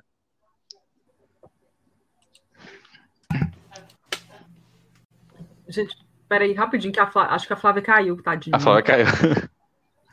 Eu tô sendo assim. É porque ela volta. Eu queria só perguntar uma coisa. O Danilo Gari, você acha que se o Bacurau tivesse sido escolhido para representar o Brasil, ele teria sido indicado ou não? Ah, que pergunta é essa? Porque eu perguntando isso, eu acho que não. Acho que não deveria ter é. diferença. Você acha que não, eu acho, eu acho que teria chance talvez da pré-lista, sabe? Ter aparecer na pré-lista e aí na pré-lista tenta fazer alguma estratégia uh, com o pessoal da fase 2 de filme internacional. Uh, e que olhando assim, a, a, única coisa que eu acho que foi sacanagem mesmo aí foi da Amazon distribuir A Vida Invisível e não fazer a mesma campanha de A Vida Invisível para o candidato francês que foi Os Miseráveis. Uh, poxa, é a Amazon, tá? E aí eles deixaram na cara que eles estavam trabalhando para o filme francês. Tanto é que a sessão na academia, que é super importante, no ano passado, dos cinco indicados, quatro tiveram sessão na academia. Quem teve sessão na academia da Amazon? A Vida Invisível ou o francês? O filme francês, Os Miseráveis, né? Então, isso eu acho que ficou assim, ó. O pessoal da comissão no Brasil também selecionou A Vida Invisível por conta, pensando que seria o filme da Amazon para a categoria de filme internacional, sabe? Pensando que a Amazon faria toda a campanha e que seria prioridade, não foi prioridade. E se eu acho, e eu acho que se o pessoal tivesse em mãos essa informação, talvez pelo menos um foi 5 a 4 para a Vida Invisível na comissão brasileira. Eu acho que talvez eu, eu, eu acho, acho não, posso falar com certeza que uma pessoa teria virado voto, que para uma pessoa que votou em A Vida Invisível a distribuição foi fundamental e usou como argumento isso, então seria 5 a 4 para Bacurau, acredito. E aí para indicação assim difícil, né? Para indicação muito difícil pela, pelo ano da academia, uh, até olhando a lista dos indicados também, eles adoraram um filme polonês, por exemplo, uh, Corpus Christi. Adoraram Honeyland, que é o documentário, foi indicado para melhor documentário também, amaram aquele documentário impressionante. A indicado acho que não, mas para pré-lista com chances, acho que sim. Entendi. Espera que eu vou adicionar a Flávia aqui. Voltei, Pronto. desculpa. Não, que acontece. Enroscou no meu cabo. Oi, gente, estamos chegando aqui na, na reta final. Vocês querem fazer algum comentário, alguma consideração? Fique à vontade, essa é a hora. Lucas, estamos calados. Lucas, fale alguma coisa. Eu queria agradecer a oportunidade de trocar essa ideia aqui com vocês, todos, né? Foi, foi um prazer estar com vocês, um papo muito massa. E para as viúvas do cinema, e falam, ah, eu queria ter visto no cinema. Eu estou vendendo meu projetor aqui, 1080 tá? Vocês descolam aí um lençol branco na casa de vocês e para de chororô, gente. Novos, novos tempos aí, vamos, vamos dar para frente aí, velho. Eu queria só colocar um último assunto. É, eu não sei se talvez vocês gostariam de comentar, mas uma coisa que talvez mereça uma live própria e talvez com gente que, que entenda disso é se a gente precisa de rever a legislação brasileira por conta do, do que está acontecendo com a questão do streaming, né? E assim, eu acredito que sim, eu acho que acredito que a gente tem que ter uma formação de plateia mesmo com filme nacional e, e é importante a gente é, colocar isso para essas plataformas de streaming. É importante a gente chegar para Disney e falar: Disney, você vai vir para cá? Beleza, mas vai ter que ter filme nacional aí na, nessa plataforma sua. Porque, porque as pessoas precisam crescer com isso, elas precisam crescer com esse tipo de referência, para que a gente não fique refém do que, do que essas plataformas estão trazendo para a gente.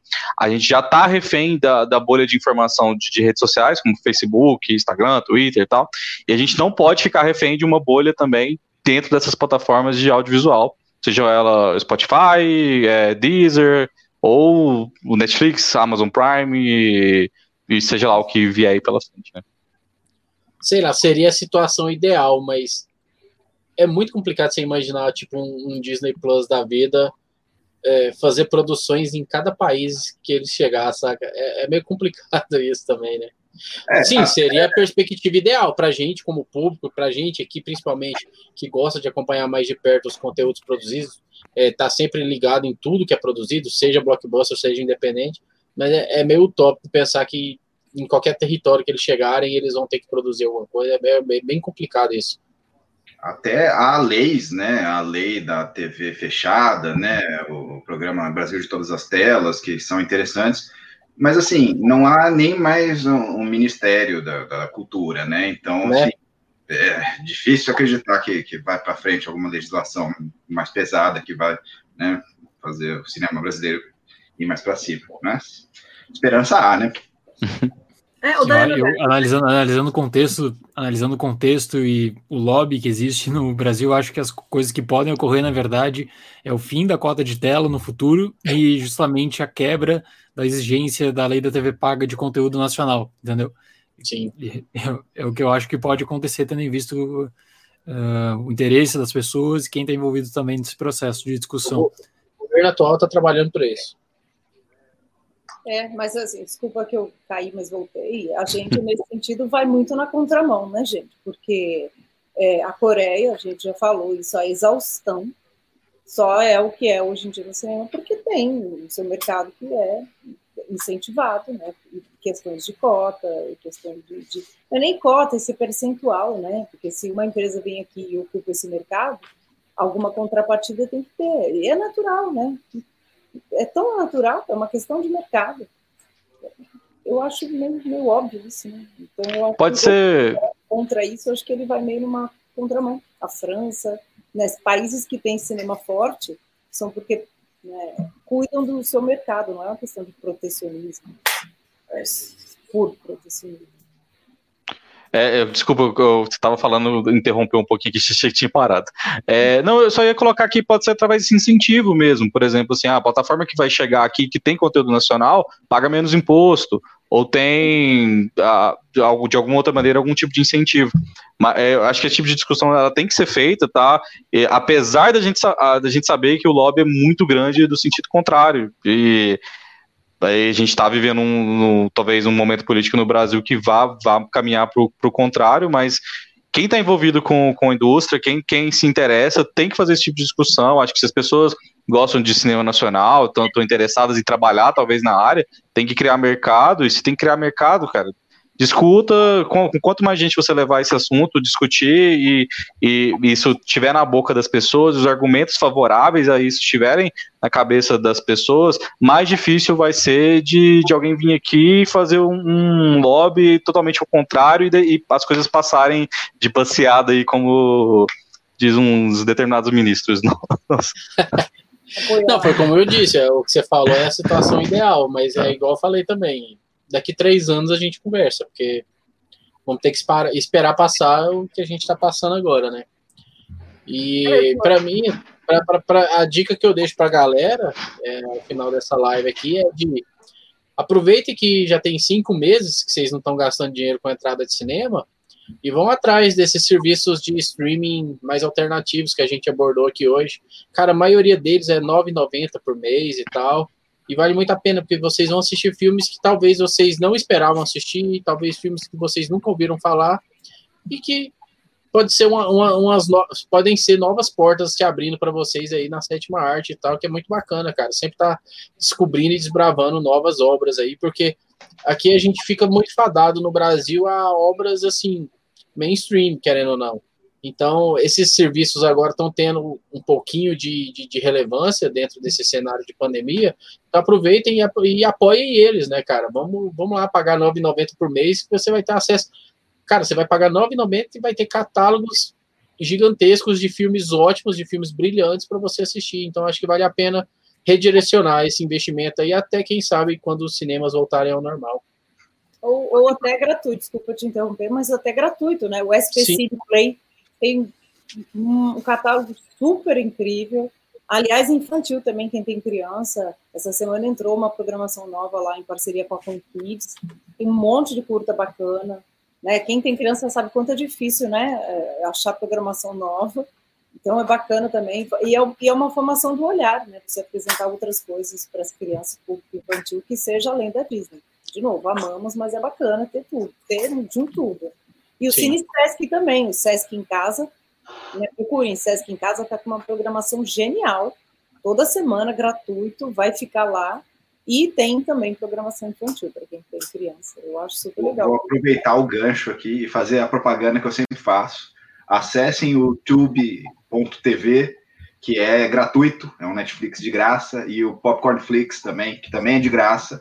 Tem uma ou duas propagandas no meio, mas, assim, tem cineastas lá que, assim, você não, não acha outros lugares. Os filmes do Dario Argento, até mesmo Michel Gondry, vão atrás desses dois aí. Tube TV e o Popcorn Flix.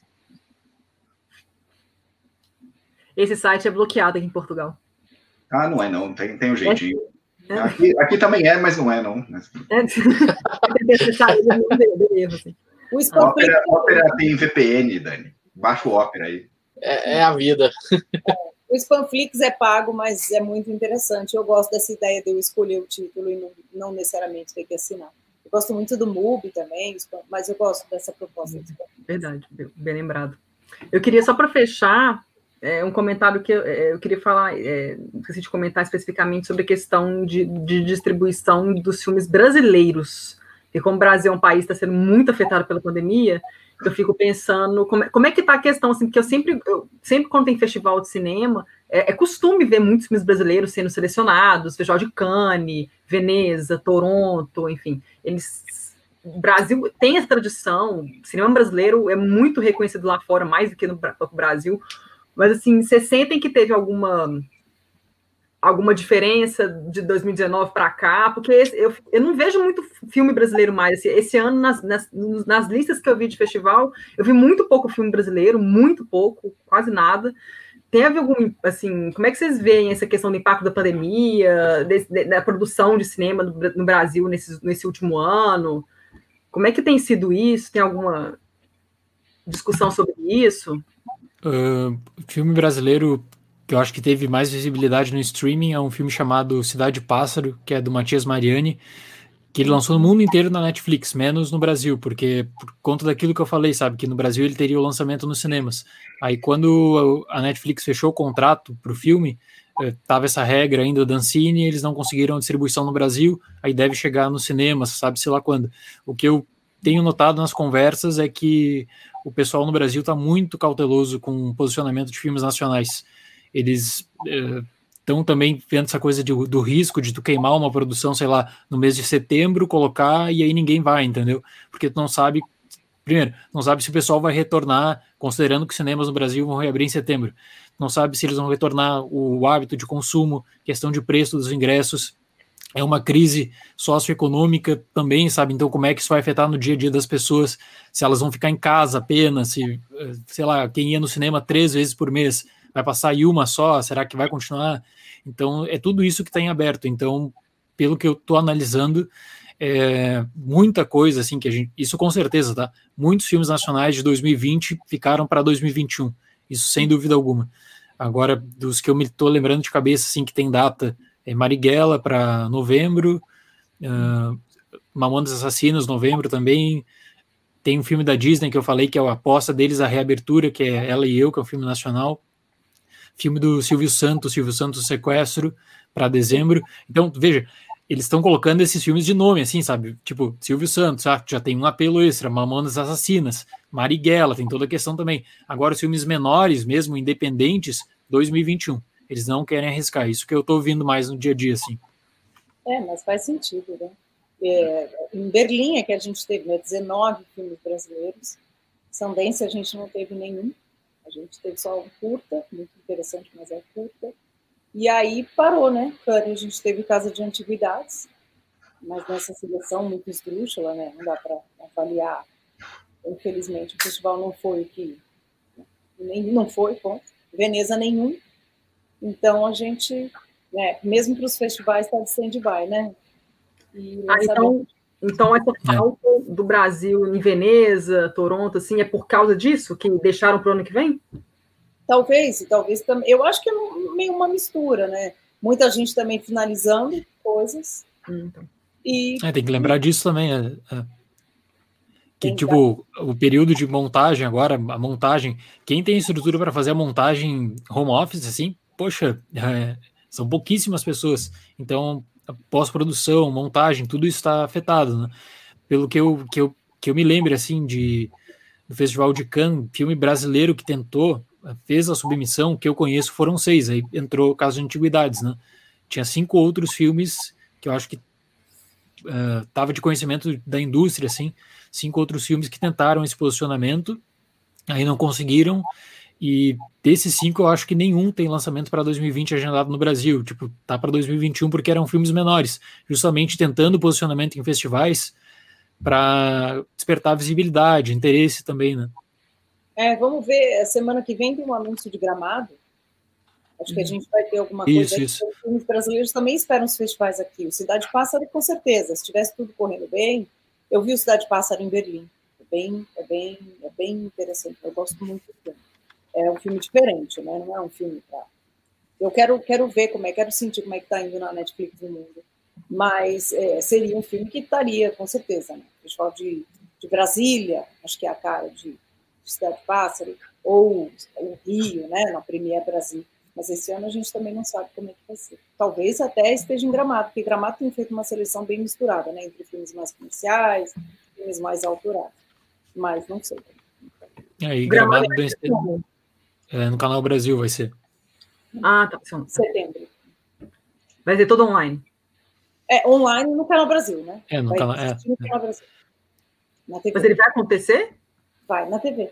No canal. na TV. TV, no canal mesmo. Aí tem, aí ah, tem uma outra, aí tem uma, tem, aí tem uma outra questão também que é importante, né? Que tipo, que isso restringe um pouco, porque tem produtores que não querem colocar o filme na TV de cara, entendeu?